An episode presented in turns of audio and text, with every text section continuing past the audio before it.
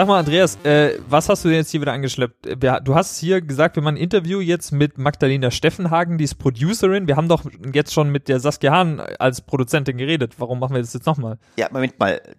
Sie ist Producerin. Saskia ist Produzentin. Ja, aber das ist doch nur Englisch. Das ist doch. Ja, aber nein, das sind zwei verschiedene Jobs. Ach so.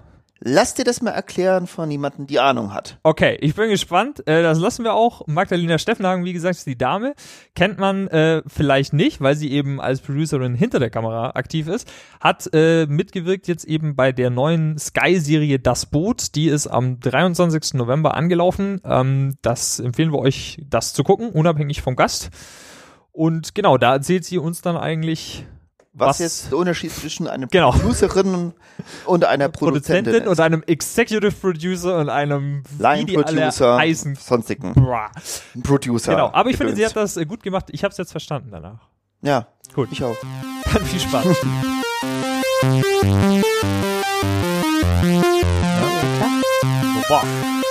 Bereit, wenn Sie es sind. Ich bin es. okay. Wir hatten zuletzt mit Saskia Hahn eine Produzentin als Gast. Du bist Producer. Was genau unterscheidet genau diese zwei Berufsbezeichnungen, die sich eigentlich gleich anhören? Ja, das ist äh, generell eine Frage, die sich viele stellen.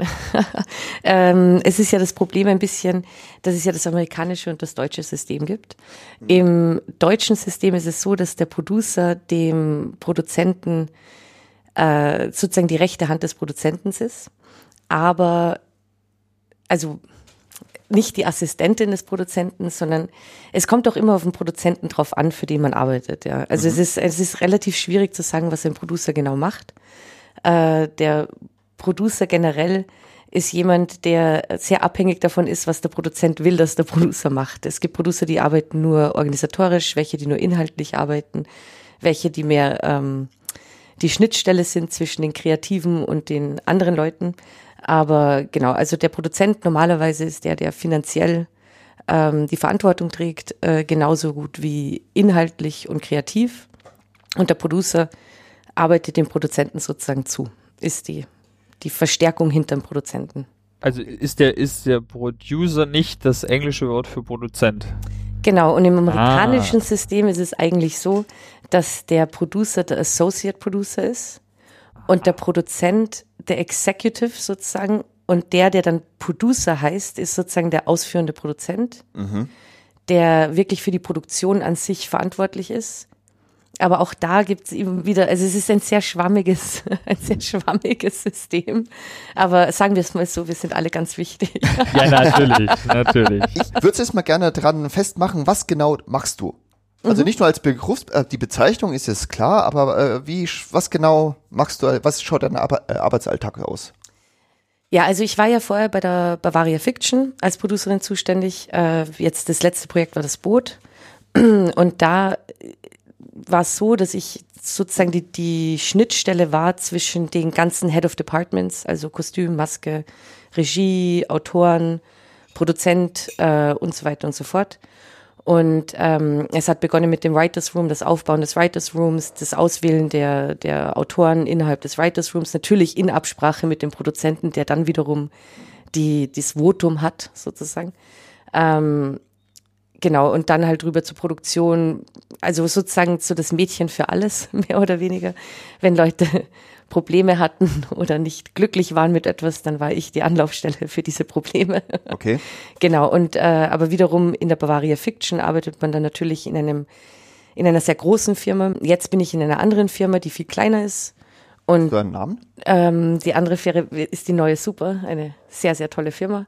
Und da wiederum natürlich sind wir viel weniger Leute und dadurch ist der Job des Producers wieder wieder anders, ja. Aber auch nur nur weil es halt eine viel kleinere Firma ist im Gegensatz zu einem Riesenapparat, wo man ein Teil einer Schraube ist, sozusagen. Du hast jetzt aber bei den ganzen Sachen, die du gesagt hast, ähm, so Writers Room, Koordination und so, da ist jetzt Geld gar nicht gefallen. Aber wenn man an Produzententum, ne, auch wenn wir jetzt gerade gesagt haben, die Begriffe sind ein bisschen schwierig, äh, wenn man daran denkt, dann denkt man ja oft eigentlich an Finanzen. Das, ja.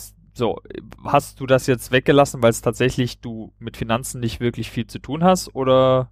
Auch. Also, um es sozusagen, äh, Beispiel das Boot als Case Study nimmt, ja, dann ähm, war ich bei den Finanzen nicht involviert. Nein. Okay. Ähm, bei anderen Produktionen ist man das schon und dann passt man natürlich sehr stark auf, wie, wie man sich das überhaupt leisten kann, dass ein Autor beginnt zu schreiben, dass man überhaupt neue Autoren reinholt, ja, weil das ist ja alles Kostenfaktoren.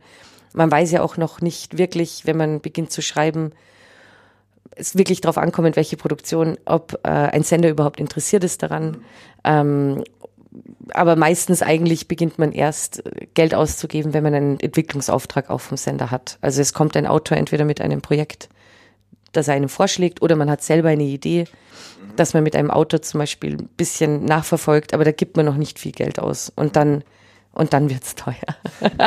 okay, aber das heißt jetzt bei, bei das Boot hattest du natürlich, also klar, du hast ja eine Verantwortung, du kannst jetzt ja auch nicht wild Geld ausgeben, ist ja logisch, aber du hattest jetzt sozusagen nicht, sage ich mal, die Verantwortung in deiner Position. Du warst nicht die, die den Kopf hinhalten musste, sondern das hat dann der äh, Executive Producer praktisch davon. Ganz genau. Okay. Also in dem spezifischen Fall wäre es der Moritz Polter, der ähm, mit dem Holger Reibiger, mit dem ähm, Line-Producer oder Herstellungsleiter vom Boot, die zusammen in Absprache natürlich mit der Bavaria Fiction, mit dem Jan Kaiser in der Geschäftsleitung, Oliver Vogel, Chief Creative Officer und so weiter, die haben miteinander natürlich die Kosten in den Augen gehabt und ich war mehr ähm, inhaltlich und also nicht finanziell verantwortlich für etwas, ja.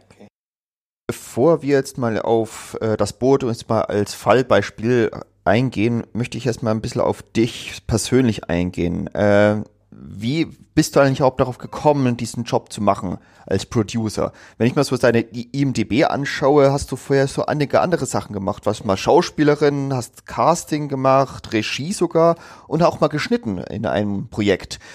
Ähm, hast du vorher nicht genau gewusst, was du machst und bist dann später drauf gekommen, Producerin zu werden oder beziehungsweise hast du auch äh, Aufnahmeleitung mal gemacht? Es ist so, ich habe ähm ich glaube, so mit 15 oder so, wie ich Natural Born Killers angeschaut habe, das erste Mal, habe ich mir gedacht, das ist doch das Tollste, was man machen kann, eine wunderschöne Geschichte zu erzählen. Also wunderschön.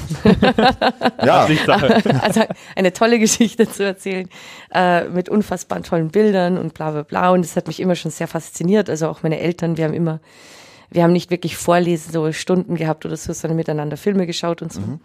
Ähm, und das hat mich immer schon fasziniert. Und dann habe ich, äh, meine Eltern wollten ja, dass ich unbedingt äh, Rechtsanwältin werde. Leider habe ich dann ihnen gesagt, dass ich wahnsinnig gerne Medien- und Kulturwissenschaften stattdessen studieren wollen würde. So ein Orchideenfach. ja, genau, so etwas, was äh, irrsinnig viel Zukunft hat. ähm, dann, dann haben sie es mir dann doch erlaubt.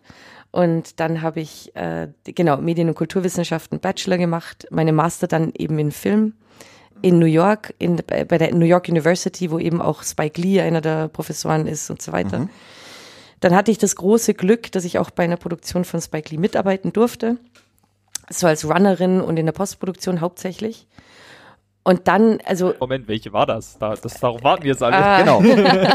bei Inside Man. Ah, okay. Also, ja. Mit, mit Forrest Whitaker, oder? Äh, nein. Nee, ach Quatsch, ja, jetzt habe ich hier äh, der. Ähm, mit Clive Owen. Clive Owen, genau. Ja. ja. Clive Owen, ah, den Genau.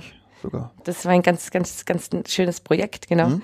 Und dann bin ich, ähm, aber da war ich mir natürlich noch nicht so sicher. Also da war ich so 23 oder so und natürlich wie, ich glaube fast jeder, der hinter der Kamera in dieser Branche ist, wollte irgendwie schon mal Regie machen eigentlich. Ja. ja. Und dann habe ich so ein paar Kurzfilme gemacht und bla und bin draufgekommen, dass es halt echt nicht meins ist, weil ah, du musst halt zwischen so vielen Befindlichkeiten. irgendwie, du stehst so in der Mitte, alle kommen auf dich zu. Es war irgendwie so nicht meins, ehrlich gesagt, Regie. Und dann war natürlich der große nächste Überlegung, war halt dann Produzentin zu sein und so. Aber wusste auch nicht, wie ich da am besten vorgehe. Und wollte jetzt auch nicht nach der, also NYU wollte ich jetzt auch nicht zur HFF, ich wollte nicht weiter studieren. Also ich wollte mich jetzt nicht noch bei einer äh, deutschen Filmhochschule oder sowas bewerben. Und dementsprechend war mein Weg sehr hart und lang, weil ich bin zurückgekommen und habe natürlich nichts gefunden. Ich war nicht gut connected hier in Europa und so weiter. Ähm, und dann habe ich halt als Setaufnahmeleitung begonnen bei Formaten wie Lenzen und Partner, mhm. äh, habe weitergearbeitet, bin dann irgendwann in die erste Aufnahmeleitung raufgegangen. Das war aber dann mehr in einem Showbereich. Mhm. Äh, was mir aber auch sehr gefallen hat, Show ist wirklich was ganz Tolles. Also zum Arbeiten ist es was ganz, ganz Geniales. Äh, dann bin ich in die Regieassistenz, zum Beispiel auch bei Marienhof. Und äh, habe halt immer so fiktional und Show so ein bisschen abgewechselt und bin habe das halt sehr gerne gemacht, bis ich äh, eine Ausschreibung gesehen habe auf Crew United zu einem Junior Producer bei der Bavaria Fiction, damals vom Alexander Ollig. Und dann habe ich mich halt darauf beworben, ohne große Hoffnungen, muss ich dazu sagen. Und äh, dementsprechend war ich äußerst fasziniert und überrascht, wie er mich zum Interview eingeladen hat. Und dann war ich noch überraschter und faszinierter, dass er mich auch genommen hat. Und das war dann mein Einstieg in dieses Producer-Dasein. Okay. Äh, was ich aber auch wirklich persönlich denke, ist, dass du als Producer schon am Set mal arbeiten musst. Also davor. Also ich finde, das ist, ich kenne auch andere Producer, die das anders gemacht haben und das ist also alles legitim. Aber ich finde, dass als Producer musst du, musst du so ein bisschen wissen, was die Leute am Set machen ja. und wie die Dispo ausschaut und wie ein Drehplan ausschaut, damit du auch mitreden kannst und sagen kannst, so, hey, ähm, also ist einfach diese Erfahrung vom Setleben. Also ich bin der Meinung, ja. Und ich ja. kenne auch viele gute Produzenten und auch gute Geschäftsführer, die als Fahrer angefangen haben zum Beispiel. Und sich dann wirklich über Setaufnahmeleitung, erste Aufnahmeleitung, Produktionsleitung und so weiter. Ähm, und ich finde, das ist ja, also du kannst Brötchen verkaufen, aber es ist, ergibt schon Sinn zu wissen, was da drinnen steckt, ungefähr. Ja, ja. klar. Ja. Aber das äh, ist interessant, weil du hast ja gesagt, du hast dich da beworben, aber wieso hast du dich denn da beworben? Ja, weil das ja eigentlich immer so tief drinnen eigentlich das ultimative schon, Ziel war. Ja, ja okay. schon. Also ja, das heißt ja. sozusagen, du hast bei den anderen Sachen immer gemerkt, na, ist noch nicht so ganz das Richtige und da will ich eigentlich hin. Ja, also ich habe schon sehr gemocht, aber ich wusste immer, dass ich eigentlich nicht, also dass ich eigentlich ähm, viel inhaltlicher arbeiten will, als dir erlaubt ist, wenn du, wenn du jetzt äh, erste Aufnahmeleitung bist oder auch Regieassistenz äh, im Endeffekt. Da kannst du ja die Bücher nicht mehr beeinflussen. Ja, ähm, und ich wollte immer jemand sein, der, der eigentlich mit Regisseur und Autoren darüber redet, was man, was man macht und nicht erst reagiert, wenn alles schon da ist, sozusagen. Okay. Und zweite Frage noch. Du hast gesagt, äh, du hattest in Europa nicht so die Connections, weil du ja in den USA studiert hast. Jetzt ist aber doch eigentlich so, alle wollen doch immer nach Hollywood, oder? Ja. Auch die Deutschen, Daniel Brühl und so, geil, habe ich hier im Tarantino-Film mitgespielt, weiß ich nicht, ja. Also warum wolltest du überhaupt zurück nach Europa? Warum hast du nicht gesagt, geil, jetzt bin ich hier, warst schon im Spike Lee-Film, jetzt ja. zack, mache ich die Karriere in Amerika. Ja, da waren, da waren so, das ist ein zweischneidiges Ding. Erstens, du brauchst ja ein Visum und ja, okay, äh, für dieses Visum brauchst du eine Firma, die dich sponsert und dann musst du halt, äh, aber das ist es gar nicht so sehr. Ich will jetzt nichts gegen Hollywood sagen oder so, aber es wäre nie, äh, also egal was, es wäre nie etwas, was mich persönlich reizen würde. Also ich mag den europäischen Film sehr gerne. Ich mag auch Europa sehr gerne. Ich mag auch spezifisch den deutschen Film und die und den deutschsprachigen Raum, also auch äh, Österreich und so. Ich bin ja Österreicherin. ich finde ja, dass wir äh, mhm. sehr, sehr gute Produktionen machen. Und ähm, genau, und deswegen war so Amerika war nie etwas, also es würde auch nie etwas sein. Nichts gegen die amerikanischen Kollegen, aber das ist einfach für mich viel mehr, da geht es viel mehr um, um Revenues, als dass es wirklich um, also außer der Independent-Teil, aber sonst geht es ja wirklich nur um Geld und Marketing und so. Kurze Anmerkung zum österreichischen Film. Vor ein paar Wochen war äh, Film Plus Festival in mhm. Köln. Und da hat äh, ein Öster Film aus Österreich äh, den Schnittpreis für den besten Fiktionalen gewonnen. Beste aller Welten. ja. Kennst du den? Ja, natürlich. Ja, sehr, also ich meine, Salzburger noch. Mhm. Also ich bin ja mhm. Salzburgerin, ja. Nein, also, nein, also der Adrian. Mich sehr bewegt. Ja, also ich kenne ihn nicht, den, den Regisseur. Ja. Aber ich schwärme ja sehr viel von ihm, weil ähm, ich wollte mir den Film ja nicht anschauen, ja. weil wenn du so die Synopsis anschaust, mhm. so ah, drogenabhängige Mutter ja. und bla. Das hat mich so ein bisschen abgeschreckt, ja. Und dann habe ich extra eine Freundin von mir angerufen und gesagt, so, boah, bitte komm vorbei, schauen wir uns das zusammen an, weil ich habe so ein bisschen Angst, ja. Und dann, das ist ja ganz anders. Ja. Also der Film ist ja ganz anders als das, was dir eine Kurzsynopsis über den sagt. Ja. Das ist ja einer der schönsten, auch überhaupt der, der, der, der Regisseur kann ja mithalten in manchen Szenen mit, mit gut, ist ein bisschen hochgegriffen, aber mit Game of Thrones und so, ich meine, Ja. was der macht mit den Fantasieszenen, Ja. es ist unfassbar. Also Und wenn man auch im Hinterkopf hat, das ist sein eigenes Leben. Wahnsinn. Ja. Also das habe ich auch lustig, das habe ich dann auch meiner Freundin gesagt, der die Schauspielerin, habe ich gesagt, so stell dir mal vor, du bist an dem Set. Also das ist ja voll. Gar- gar kein ist, Druck, ne? Das ist ja voll krass. So, Ja. Dann kommt der, und ich glaube, der kleine Bub heißt auch Adrian im Film. Ja, der heißt Adrian, ja. Genau, ja. Ja. Also ist der dann so, dass dann der Regisseur zu dir kommt und sagt so, nein, also meine Mutter hat das damals anders gemacht. Oder irgendwie so, ja. Krass, Aber ja. ich meine, also wirklich, wirklich Hut ab, weil ich, ich habe es jetzt nicht im Kopf, aber ich glaube, er ist ja 24, 25, 26 gewesen, wie er den Film gemacht hat. Und äh, also wirklich ein Meisterwerk. Also ich, ich freue mich voll auf seinen zweiten Film. Der soll ja wieder so ein bisschen autobiografisch über seinen Großvater sein oder so. Das ist, ich habe nur diesen einen Film, Ah. die Geschichte mitbekommen und habe auch mit der Ed- Editorin ein bisschen ge Mhm. gesprochen. Äh, ja, auf jeden Fall kann ich empfehlen. Ja, das Da kann man toll. ja auf unsere letzte Folge empfehlen. Da Genau. geht es nämlich um Film Plus. Da kann man noch ein bisschen mehr dazu dann hören. Ja, unbedingt. Also wirklich, also der Film ist, Mhm. ist wirklich herausragend, ja. Der hat auch viel abgesandt. Ja, zu Recht. Zu Recht. Nee, also kann ich auch total verstehen, dass du sagst, dass der, der also ich meine, der deutsche Film, der ist ja ein bisschen vielleicht manchmal vorbelastet, aber wir kommen ja, oder vielleicht können wir ja auch da jetzt dazu kommen, dass du jetzt ja gerade bei Das Boot, äh, der Moment, Ja. darf ich noch eine Sache Ja, abschließend sagen? natürlich. Ich habe es schon vorher gesagt, aber bitte, wer immer zuhört, nicht abschrecken lassen bei Beste aller Welten von der Kurzsynopsis. Einfach reinschauen, weil es ist ein geiler Film. Und es geht nicht um eine depressive, heroinkranke Mutter mit ihrem Kind, sondern es ist wirklich ein ganz, ein großes Meisterwerk. Es ist ein Märchen fast. Ja. Basierend auf einer wahren Geschichte. Ja. Genau. Ja. Gut. Ja, Okay. Entschuldigung. Nee, alles gut. So, äh, Filme bewerben, dafür ist immer.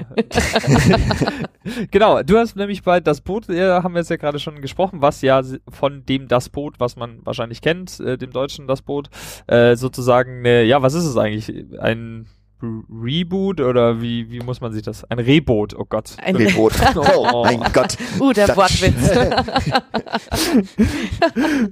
Nein, äh, das Boot, also die, die sich an das Original erinnern, wissen ja, dass am Ende ziemlich alle sterben. Ja. Also es ist ja ziemlich schwierig, egal wie sehr man sagen will, dass der Brochnow ja nur umfällt und Blut aus seinem Mund rinnt und er könnte ja theoretisch überlebt haben, ist es weit hergeholt.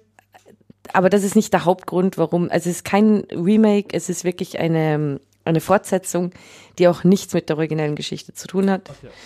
Ähm, auch einer der Gründe ist natürlich, das ist einfach ein, wir reden hier über eine der größten Meisterwerke der deutschen Geschichte. Ähm, das wäre wahnsinnig gemein gegen, allen gegenüber, auch den Schauspielern gegenüber. Wenn du jetzt, stell dir mal vor, den armen Rick Okon anschauen müsstest und sagen müsstest, und du bist jetzt der Brochnow. das ist also, das sind Fußstapfen, in die kannst du gar nicht reingehen. Äh, auch die Rolle von Grönemeyer könnte man jetzt sagen, weil das ist ja der Buchheim, sozusagen. Ähm, das ist einfach wahnsinnig schwierig. Und das war uns bewusst von Anfang an, ähm, also auch bevor wir schon begonnen haben, wie das noch ganz jung war, das Projekt, dass du nicht, ähm, dass du nicht die, du kannst kein Remake draus machen und du kannst auch nicht die Charaktere wiederholen. Weil, weil alle werden dann irgendwie sagen, ja gut, der Grönemeyer war perfekt und der ist es halt jetzt nicht, der den spielt, der, und es wird dem Projekt einfach nur wehtun. An welchem Punkt der Produktion bist du eingestiegen? Warst du von Anfang an dabei? Naja, also der, äh, der Christ, Dr. Christian Frankenstein, der bei der Bavaria Film dann die Geschäftsführung übernommen hat, hat sich so einen Katalog angeschaut von den berühmtesten Bavaria-Produktionen und hat das so begonnen auszuwerten. Da war ich noch nicht dabei. Ähm, dann war es so, also da kann man auch mich dann anrufen, wenn ich das jetzt falsch sage, aber jedenfalls, soweit ich es verstanden habe, war es halt dann so, dass das Boot eben rausgezogen wurde. Dann gab es Gespräche auch schon mit Sky, soweit ich weiß, aber da war ich auch noch nicht dabei. Ähm, aber alles war dann so, dass der Moritz Polter im Februar äh, 2016 ist dann zur Bavaria Fiction gekommen, der ja schon viel Erfahrung hat mit äh, internationalen Koproduktionen und so. Und da war, dann wurde es reell. Und wie der Moritz Polter gekommen ist, äh, wir kannten uns schon, der Moritz und ich. Ich war Praktikantin bei Forsters Falkenau äh, vor langer, langer Zeit und er war, er war Produktionsassistent. er wird das vielleicht hassen, dass ich das jetzt sage. Aber jedenfalls, wir kannten uns von damals und äh, haben uns dann halt auch gefreut, sie, uns wiederzusehen. Äh, und da hat er dann gemeint, eben, ich habe auch in Amerika eben studiert und war viel im Ausland. Und ob ich eben Bock hätte, von, ich war damals noch beim Alexander Ollig, der die Rosa im Kopf war, und dann bin ich halt rübergegangen innerhalb der Firma zum Moritz und da waren aber noch keine Autoren, noch kein äh, Regisseur, da war es wirklich einfach die Idee, das Boot und was machen wir jetzt damit, genau. Also da war einfach nur, ja, wir wollen eigentlich eine, da war schon die Idee als Serie das zu machen? ja. Okay. Das bedeutet, es war bisher nur die Idee, da eine Serie zu machen, aber, Aber- noch keine Idee, was wir genau daraus machen. Genau, aber ich muss auch dazu sagen, das Boot, das Original war auch eine Serie zuerst. Ja, Ja. das war eine Miniserie. Genau. Das war, äh, Und aus der Miniserie entstand dann erst der, Der Kinofilm. Kinofilm, ja. Genau. Genau. Also das ist ja auch, also wir machen es genauso wie das Ja. Original. ah, wieso gibt's gibt's von dem auch einen Kinofilm dann? Also von Nein, nein, nein, nicht? nein, Okay, das okay, nicht, also nein. gut, ja, Nein. war ich jetzt Obwohl ich meine, man könnte drüber nachdenken. klar. Katze, ja. Man könnte ja wirklich den Weg vom Boot gehen. Nein, Ja. aber aber genau. Ähm, Okay. Ja. Also dann ähm, wurde die Idee an sich geschaffen und äh, jetzt wurden dann Autoren gesucht und da warst du schon dabei bei der Auswahl der Autoren. Genau, also bei der Suche. Also ich Mhm. bin dann sozusagen die, die dann die Agenturen anschreibt. Also währenddessen natürlich der Produzent auch Agenturen angeht und seine Netzwerke aufmacht und so weiter, habe ich die ganzen Reading Samples zum Beispiel gelesen von den Leuten, die in Frage kommen würden und so. Parallel ähm, hat sich natürlich dann äh, der Moritz auch drum gekümmert, ähm, neben Sky noch einen finanz finanzierenden Partner zu finden, was er auch sehr schnell gemacht hat, überraschend Okay. schnell, mit Sona Entertainment. Die sind aus LA, der Weltvertrieb. Und die sind also nicht nur ähm, so ein Weltvertrieb, der Geld gibt, sondern die haben sich auch inhaltlich involviert und waren also absolute Partner in der ganzen Sache, genauso wie Sky. Und ähm, genau. Und dann war ich dabei, wie der das Büro angemietet wurde für den Writers Room, Okay. wie die Autoren gekommen sind. Also ganz am Anfang war es der Tony Saint und der Johannes Beetz, die Head-Autoren. Die haben dann so pff, gefühlt über anderthalb Monate mit ein paar Writers Rooms so ein bisschen geplottet. Und dann sind die anderen Autoren dazugekommen. Okay. Genau, ja. Und nach welchen Maßstäben wählt man Autoren aus? Das ist schwierig, ja. Also was beim Boot wichtig war, war, dass ähm, es ein deutscher Head-Autor dabei ist, aber eigentlich auch ein britischer, ähm, weil es natürlich eine ganz interessante Balance gibt, ja, weil das Problem mit den Deutschen generell ist ja unsere Art, auf den Zweiten Weltkrieg zu schauen und diese Opferrolle immer, äh, nicht Opfer, gar nicht, Ja, ja, ja. Die, diese Täterrolle, Die einzig- Täterrolle. und dann halt irgendwie versuchen, also wir haben ja immer noch, auch wir Österreicher natürlich, wir haben alle noch immer so ein bisschen ein Problem im Zweiten Weltkrieg. Und was aber uns sehr wichtig war, ist nicht, dass wir etwas machen mit der Sicht von, von jetzt auf 1942, sondern versuchen, diese Charaktere darzustellen, wie halt sie wirklich 1942 gedacht haben. Ja. Also ja, dass natürlich der Hitler toll war, ja, und dass, dass, äh, dass Deutschland gewinnen muss, ja, und das war uns auch sehr, sehr wichtig, dass das rüberkommt, ja, ähm, weil es gibt ja nichts Schlimmeres als so eine Sicht von 2016, 17, 18 auf 1942 und denen dann Sätze in den Mund, Mund legen, den Ja. du nicht sagen würdest. Ja, ja. klar. Genau. Und da war der Tony sehr wichtig, weil der Tony als Engländer der eine ganz, ganz andere Art gehabt hat, auf das auch draufzuschauen und überhaupt, dem, der hat sich nichts geschissen, wie der Österreicher sagen würde. Also der hat das einfach, ähm, genau, also so gesehen, Unbefangen und Genau. frei von der Leber.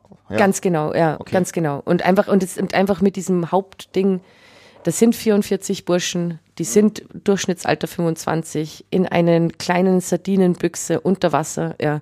Und da ist es eigentlich ziemlich egal, ob sie Engländer sind, Amerikaner, Deutsche oder was immer. Sie sind alle in derselben, in derselben Scheiße drinnen. Die werden alle höchstwahrscheinlich sterben. Ja. Das heißt aber, du hast den, den Tony, hast du, also kann man das Casting nennen? Castet man Autoren oder? Es werden sehr gute Autoren vorgeschlagen. Und ähm, ja, also man, man liest die Drehbücher von denen, also so Sample Scripts, die sie halt geschrieben haben, äh, liest man durch über Wochen. Die werden von allen Partnern gelesen, dann trifft man ihn. Dann, genau, also das ist, das ist. Das heißt, du hast dann so mit ihm geredet und so gemerkt, dass er eben so einen, einen anderen Blick bringt und du hast gesagt, das finde ich für die Serie gut praktisch. Schau, das sieht, da sieut man den Unterschied zwischen Producer und Produzenten. Also ich habe den Sample Script gelesen, habe gesagt, ich finde den gut, den haben aber auch parallel die Produzent gelesen. Und der Produzent hat mit ihm geredet. ah, Und okay. mit den anderen Partnern natürlich, ja. Und die haben dann gesagt, ja, cool, der passt zu uns. Äh, also auch beim Johannes Beetz, da musste man nur keinen Sample-Script lesen, weil man kennt ja die, die Sachen von ihm.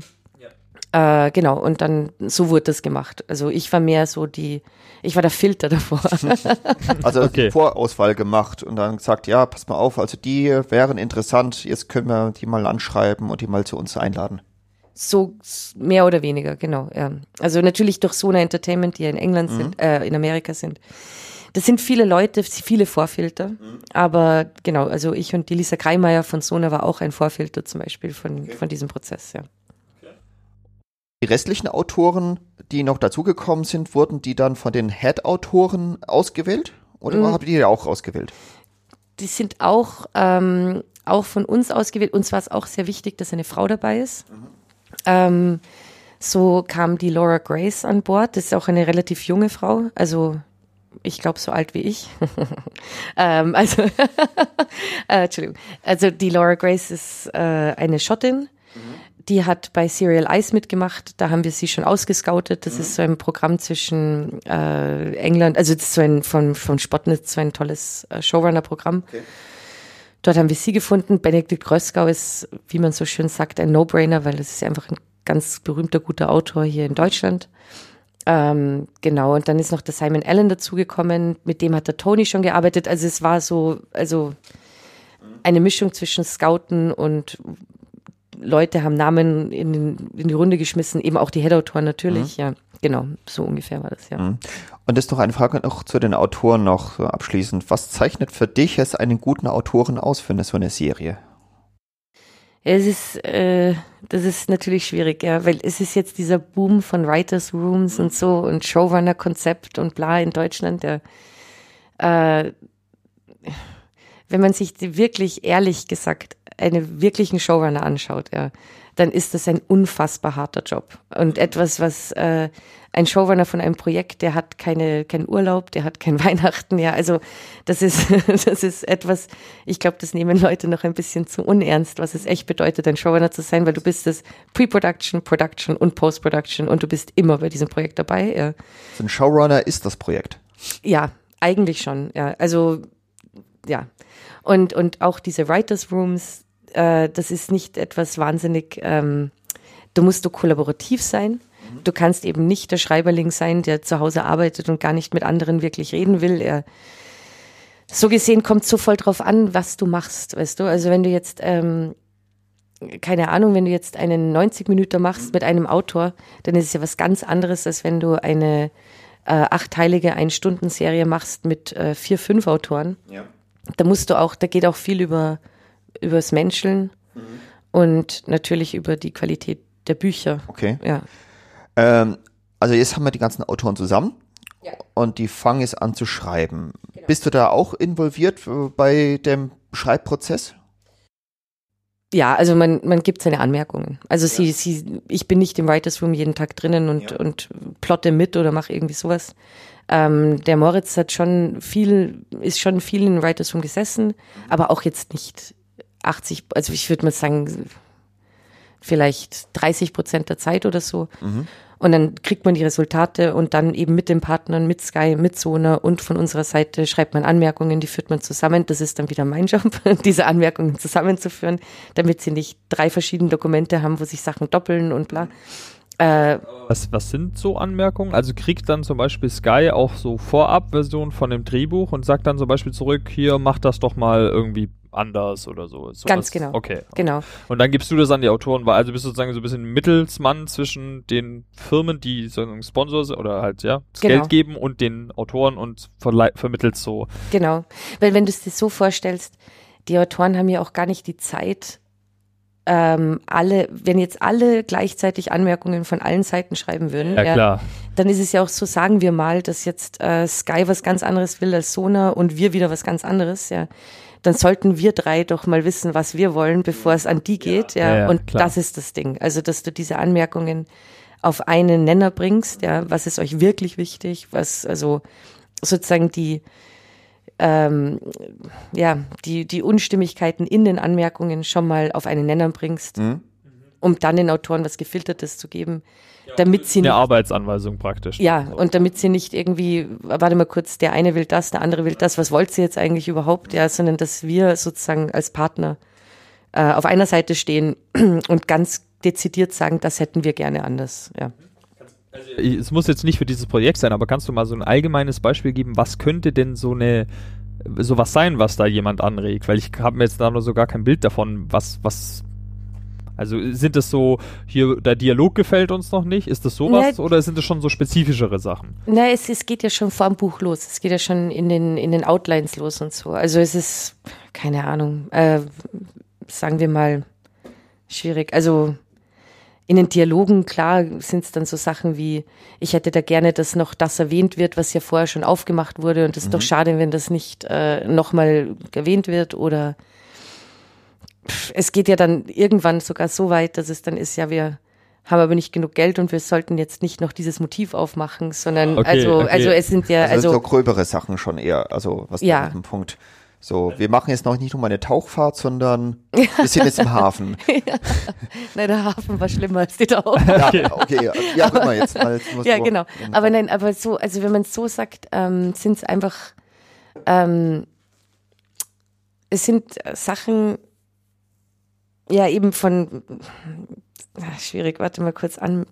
Es ist, es ist so weitläufig. Also, es ist zum Beispiel auch, wenn du, wenn du realisierst beim Lesen, dass die Emotion noch nicht wirklich da ist, die du gerne hättest, ja, dass du irgendwie dann sagst, naja, hier fehlt mir einfach noch was, ja. Oft weißt du auch, so eine undefinierte Aussage. Einfach so, Manchmal, das ist manchmal. nicht gut, mach's besser praktisch. So, Manchmal. Also Okay. nicht mit, das ist nicht gut, sondern mehr so, mir Ja, ja. fehlt da einfach sowas. Ja, Ja. also es, sind, es ist wirklich, äh, es, ich sag immer, es geht von und oder oder bis hin zu, äh, da ist einfach noch nicht äh, das drinnen. Und es ist ja auch klar, das ist ja so, wie wenn du ganz lange in einem Podcast arbeitest, ja, und dann hört jemand anderer den und der gibt dir Kritik und du bist so, ah krass, das ich mir, hätte ich mir, stimmt, ja, du hast vollkommen recht, aber Ja, ich bin so tief selber Ja. drinnen, ja. Und das ist mit den Autoren ja dasselbe, die sitzen ja tagelang an diesen Büchern und sind dann gar nicht mehr, checken gar nicht mehr, wenn da irgendwie auch ein, ein, ein einfacher Anschlussfehler ist, ja. Ja, klar. Ja, oder irgendwas. Im Schnitt ja nicht anders. Gan genau, ganz genau, ja. Der Schnitt ist ja dann eh, dann eh ein sehr wichtiger Punkt. Genau. Genau. Und äh, in diesem Format, also in diesem Bereich, wie schaut dann die ganzen Texte aus? Schaut es schon aus wie ein klassisches Drehbuch oder ist es einfach äh, runtergeschriebener, äh, durchgehender Text? Nein, also du hast dann deine Outlines und deine Treatments und so weiter und dann geht's sehr schnell, also beim Boot sehr, sehr schnell in die Drehbuchfassung. Und da war es ja, dass dann jeder Autor ein Buch bekommen hat. Also natürlich die Head-Autoren Nummer eins, zwei und sieben und acht. Also ähm, genau. Und dann bist du eigentlich schon sehr schnell in der Drehbuchphase. Und dann hast du, aber das ist dann der Moment, wo es wirklich losgeht. Weil ja, dann erzähl. wa- wa- Was Genau, passiert was jetzt? es passiert da? losgeht? Naja, dadurch, dass du eben verschiedene Autoren hast, äh, die parallel Folgen schreiben, ist natürlich der Anschluss nicht da. Das ist ja klar. Also, weil die wissen ja noch, die wissen ja ungefähr, was der eine macht und was ungefähr passiert bei dem einen und so. Aber jetzt die schönen Feinheiten, ja, wie, das ist ja natürlich noch nicht da. Und das sind dann Sachen, wo auch die Autoren sich gegenseitig Anmerkungen geben, das miteinander bündeln, dann kommt es zu uns, dann machen wir wieder Anmerkungen. Das ist ein sehr, sehr, sehr, sehr langer Prozess. Und dann kommt natürlich der Regisseur irgendwann, Ja. Äh, der das ja auch noch verfilmen muss. ähm, genau. Aber den Regisseur haben wir jetzt ja noch nicht. Den haben wir noch nicht Wir haben ausgewählt. jetzt ja eigentlich jetzt nur die Das Autoren. Das heißt, wo, also die haben jetzt ihr Drehbuch geschrieben. Mhm. Wo kamst du wieder ins Spiel und hast gesagt, jetzt müssen wir neues Personal? Brauchen wir einen Regisseur. Naja, das, die, die Regiefrage kommt ja dann immer sehr schnell. Also, wen man dann so hat, ja, und wie man sich das so überlegt. Und äh, dann sind da natürlich, äh, wie gesagt, das sind ja drei Partner, also Bavaria, Sky Sona, das sind ja ähm, klar ist, dass es ein deutschsprachiger Mensch sein muss, weil es ja das Boot ist, ja. Ähm, aber da war es eben auch so, man hat äh, darüber geredet, über verschiedene Möglichkeiten und so weiter und so fort. Und dann kam eigentlich der Andreas Prohaska, also Writers Room haben wir gegründet im, ich glaube im Juni 2016 und der Andreas hat, glaube ich, im Januar 2017 begonnen, sich zu involvieren. Okay. Genau, ja. Also schon schnell. Das heißt aber, da war es jetzt, also was war, gab's, hattest du da jetzt eine Rolle wieder im Sinne von, dass, dass, genau, dass jetzt wieder irgendwie Sky hat gesagt, ja, das wäre doch mal ein cooler Regisseur. Und dann haben die gesagt, ja, wir finden aber den hier cool oder, Ja, man hat mehr so eine, eine so eine Liste gehabt, wo einfach äh, tolle Namen drauf gestanden sind, ja. Und dann was eh, es ist eh, also im deutschsprachigen Raum, das sind ja jetzt äh, ziemlich klare Namen eigentlich, weil das ist ja ein Riesenprojekt auch. Also es muss, kann man ja jetzt nicht, das muss man ja jemandem geben können, Erfahrung hat. der Erfahrung hat und der versteht auch, ähm, ja, also ja, der Erfahrung hat. ja. Ja. Und genau versteht, was das eigentlich ist, auf was er sich da einlässt. Ja. Und der Andreas ähm, war ja, also finde ich, eine sehr, sehr perfekte Auswahl. Andreas ist meine Auswahl, äh, gute Auswahl. Ja, ja, aber genau, aber das heißt, da, so, da hattest du jetzt nicht so eine große Rolle da drin, weil, du, es kommt ja auch dazu, dass manche Namen, die da drauf gestanden sind, schon drei Jahre ausgebucht ja, sind und klar, so. Also das ja. sind ja, also das sind so viele Faktoren, die da mitspielen. Ja. Aber da habe ich, nein, nein, also da habe ich mir alle Namen durchgelesen, mir gedacht, ja, alles tolle Namen. ja. Und dann aber, ich muss ich natürlich dazu sagen, dann, wie es auf Andreas Boraske gefallen ist, hat es mich besonders gefreut, weil er Österreicher ist. ah, okay. Und ich mich ja immer über Österreicher freue. genau, ja. okay, und wo, und wo, was ist dann der nächste Schritt in der Kette, wo du sozusagen wieder, sag ich mal, wo, wo du ein bisschen mehr zu tun hattest, weil da hast du jetzt ja, wie du gesagt hast, nur so ein bisschen auch mitgelesen, so. Genau. Ja, also ähm, es war ja eben, dann ist es ja, äh, kommt ja der Punkt, wo viele der Autoren wieder nach hinten rutschen sozusagen, weil jetzt kommt auch der Regisseur und der Andreas hat ja ähm, den Martin Ambrosch dann auch mitgebracht als Creative Producer. Das war dann der Zeitpunkt, wo du sozusagen auf die Regieanmerkungen, die ja auch Sinn ergeben, weil all die Autoren, also beim Boot ist es ja wirklich ein Spezialfall, weil das Boot ist ja etwas, wo nie jemand drinnen je war, ja. Und manchmal waren Sachen falsch geschrieben, einfach Segmente falsch geschrieben, also genau. Und dann ist natürlich der Andreas gekommen mit Martin Ambrosch und aber auch mit den anderen Head-Autoren und die haben das angepasst. Und dann hat aber die Mühle schon in Prag begonnen. Also dann haben die, die, die Szenenbild und äh, Kostüm und Maske und alle haben schon begonnen zu arbeiten. Und das war dann eigentlich der Zeitpunkt. Also ich würde jetzt sagen, wir haben Ende August begonnen zu drehen. Und so ab Juli circa war dann der Zeitpunkt, wo es dann wirklich hart auf hart ging. Ja, also die Bücher müssen ja fertig werden, damit die was vorbereiten können. Ja, logisch, klar. Klar. Und äh, genau, und dann, dann geht der Dreh halt los und dann bist du halt vor Ort und, Und, das kümmerst heißt, dich um und dann bist du wirklich, wie du gesagt hast, Mädchen für alles. Also da, da kann man das auch nicht mehr so klar benennen wie jetzt am Anfang, sondern da kommen halt im Zweifelsfall fünf Leute, die haben ein Anliegen und dann musst du das managen. Genau, ja. Also da versuchst du einfach, ähm, weißt du, im Endeffekt geht es uns allen ja darum, das beste Produkt zu machen. Ja, klar. Und eigentlich sind ja Befindlichkeiten dann auch irgendwann vorbei. Ja. Also wenn es dann, wenn der Dreh losgeht, dann sollten alle ungefähr wissen, was sie machen. Und, äh, und das ist, äh, finde ich, auch eine der spannendsten Sachen überhaupt, weil dann hast du einfach, äh, es ist ja auch egal, ob du jetzt ein, ein, ein, eine Crew hast von 45 Personen oder von 200 Personen. Ja.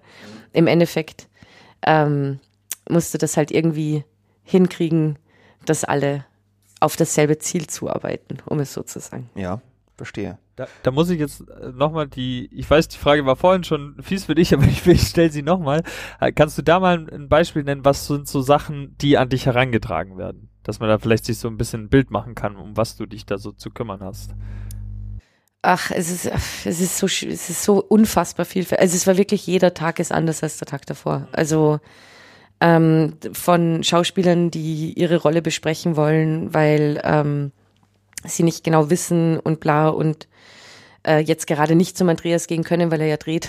Ja, klar. ähm, oder keine Ahnung, oder Szenenbild, die Sachen abgenommen haben wollen. Oder, ah, gutes Beispiel auch sind die ganzen Briefe, die ganzen Dokumente, alles drum und dran, dass das geschrieben wird, dass das da ist, weil du musst es ja auch historisch checken. Dann, ah ja, das habe ich noch gar nicht gesagt, eine der wichtigsten Sache waren ähm, unsere Kollegen beim Verband Deutscher U-Boot-Fahrer, also der Jürgen Weber, der wirklich Kommandant war, mit denen die ganzen Kommandos, die ganzen Ähm, Die Sprache wahrscheinlich auch die Sprache, auf dem, genau, auf dem ab- Schiff. War ja aber ist ja auch was die, Spezielles gewesen damals. absolut und auch die Distanzen. Wo Ja. ist eigentlich unser Schiff? Also was für eine Strecke fahrt eigentlich das Ja, Boot? ja, ja. Weil darüber denken natürlich die Autoren nicht nach, weil die denken an die Action und dann was drinnen Ja. passiert. Aber wir müssen ja auch drüber nachdenken, wenn jetzt irgendjemand, der sich echt gut auskennt, Mhm. ja, mal beginnt, das abzumessen, wo wir eigentlich unterwegs Die sind. sind Ja. nur fünf Kilometer gefahren, wollten mich eigentlich verarschen. Im Moment. Oder die sind bis nach Südamerika Ja, genau. gesprungen innerhalb von einem Tag. Also diese ganzen, diese ganzen historischen Fakten. Auch, was ich voll interessant finde, dass in der Marine ja im Zweiten Weltkrieg sich Leute nie den Hitlergruß gegeben haben. Das war komplett verpönt unter dieses Heil Hitler. Also diese ganzen Sachen, die du so als gegeben siehst, ja, weil ich hätte gedacht, das ist ja klar. Ja. Ja, Ähm, gemacht, ja. Genau, und ich war zum Beispiel, das ist etwas, was ich gemacht habe. Ich war sehr stark in Kontakt mit dem Jürgen Weber, ähm, mit unserer Skripteditorin, mit der Karin Thorn und ähm, mit den Historikern und habe sehr viel die Bücher nochmal geändert und geprüft auf solche Sachen. Ah, okay. Genau, damit das auch echt alles, Also eigentlich auch wieder vermittelt, ne? Zwischen Historiker und Autor, so könnte man sagen. ja, obwohl da muss man echt sagen, dass wir das dann eigenhändig gemacht haben, weil Ja, das über einen nicht Autor zu Ja, ja, hauen, okay, genau, ist er, das ist, ergibt keinen Sinn. Ja. das interessiert ihn auch nicht, wenn ich, wenn er sagt Koordinaten bla, Ja, ja, ob das jetzt doch jetzt C1 wurscht. oder C5 ja, ja, klar. ist. Ja, okay, das verstehe ich, ja. Und, aber so mit, also jetzt muss jetzt ja nicht auf diesem äh, Projekt sein, aber so allgemein hat man auch mal so irgendwie mit so Starallüren oder so zu tun, dass dann irgendwie so ein, weiß ich nicht, zugeguckst da am Mhm. Set irgendwie. Ja, okay. Sie nickt heftig für alle, die das jetzt nicht sehen können. aber, aber ich muss sagen, lustigerweise, nur um das Boot in Schutz zu nehmen, nicht beim Boot, aber Ah, okay. bei anderen Projekten. ja, deswegen habe ich das jetzt so gesagt, weil da, du musst ja kein Projekt nennen, ja, Ja, ja. aber Ja. schon, Ja. okay. Aber, aber wir hatten echt Glück, echt bei so einem Riesenensemble, dass da keiner dabei war, der, eigentlich der, schon, ne? ja, Ja. das ist echt faszinierend. Da fällt mir gerade Wag the Dog ein. Ich meine, da geht es ja schließlich auch um einen. Produzenten, äh, der immer sagt, ach ja, das ist doch kein Problem, was da gerade passiert. Das habe ich schon Das ist ganz normal, erlebt. genau, ja. Das ist normal. Ganz genau. Ich liebe Wag the Dog. Ich habe es mir vor zwei Wochen wieder mal angeschaut. Ja, ja, der ist. Der ist leider köstlich. relevanter als eh und je. Oh ja. Ja, Wahnsinn. auch, Fake ja. News hoch. Also, Nein, aber genau, also die, die ähm, Schauspieler, darf man nie vergessen, sind, weißt du, Leute sagen immer so, ja Mai, die stellen sich da vor die Kamera und machen ihr Ding, aber eigentlich ist es eine der sensibelsten Situationen, in die du dich überhaupt bringen kannst. Ja. Ähm, und dementsprechend, auch wenn jetzt mal ein Schauspieler, sagen wir mal, kurz auszuckt, ja, wegen etwas, wo du dir tief drinnen denkst, so, hey, Alter, ja, tut mir leid, dass du gestern schlecht geschlafen hast, ja, darf man nie vergessen, wie unfassbar, also wirklich wie unfassbar wichtig ein Schauspieler ist für ein Projekt, ja. Und ich verzeih echt alles, außer es wird äh, handgreiflich oder Ja, oder oder oder klar. es, oder es sind wirklich Drogen involviert, weil das das muss ja nicht sein. Das kannst du am Wochenende machen. Aber aber ich habe schon viele Streitigkeiten gehabt mit Schauspielern und es ist immer verständlich, weil das sind Menschen, die wirklich ihr Gesicht in die Kamera halten. Und ich kann das total verstehen, dass wenn dir jemand sagt, nein, das musst du aber sagen oder diesen Satz musst du sprechen oder du musst dich ausziehen oder was immer, das verstehe ich voll, wenn das mal nicht cool ist. Ja. da fällt mir gerade ein, äh, ich glaube, das war äh, HBO, die haben jetzt einen eigenen, äh, einen Job dafür, für irgendwelche Sexszenen. Mhm. Gibt es jetzt einen Assistenten für die Schauspieler, äh, die eben bei Sexszenen unterstützen. Das So, meinetwegen, ähm, jetzt musst du dich hinknien und dem einen blasen, da kommt diese Frau oder wer auch immer und legt ihm ein Kissen hin, es kann sich hinknien. Oder, oder äh, Ne, das Mhm. ist was ja auch immer Das ist ja auch daran anfordert. Das ist ja auch grauenhaft. Also ich Ja. muss ja echt sagen, in meinen, wie ich noch in New York studiert habe, da habe ich natürlich bei unfassbar vielen Kurzfilmen mitgearbeitet. Ähm, also ich glaube, ich habe generell auf mehr als 150 Kurzfilme mitgearbeitet irgendwie. Ja. Und einer davon, das werde ich nie vergessen, da hat der Regisseur den Kurzfilm auch, Mai, der hat halt die Hauptdarstellerin toll gefunden, ja, und der hat dann, dann er war Regisseur und Hauptdarsteller natürlich. Und dann hat er da so eine Sexszene reingeschrieben und dann habe ich mit der, also ich glaube, ich war Regieassistentin, dann habe ich mit diesem Mädel geredet und habe jetzt gesagt, so ja, und jetzt kommt diese Szene, aber er will ein Closed Set und bla. Und dann hat sie zum Weinen begonnen und hat gesagt, sie will, dass ich in diesem Closed Set dabei bin, ja. Und dann bin ich halt zu ihm hin und habe jetzt so gesagt und er hat gesagt, nein, das akzeptiert er nicht, er will das alleine machen mit dem Kameramann nur, ja. Und es ist halt das Dumme, ich meine, da war ich, keine Ahnung, 23 Jahre alt, ja, und habe mir dann auch, ich habe den auch den Typen nicht gemocht, den Regisseur irgendwann, ja.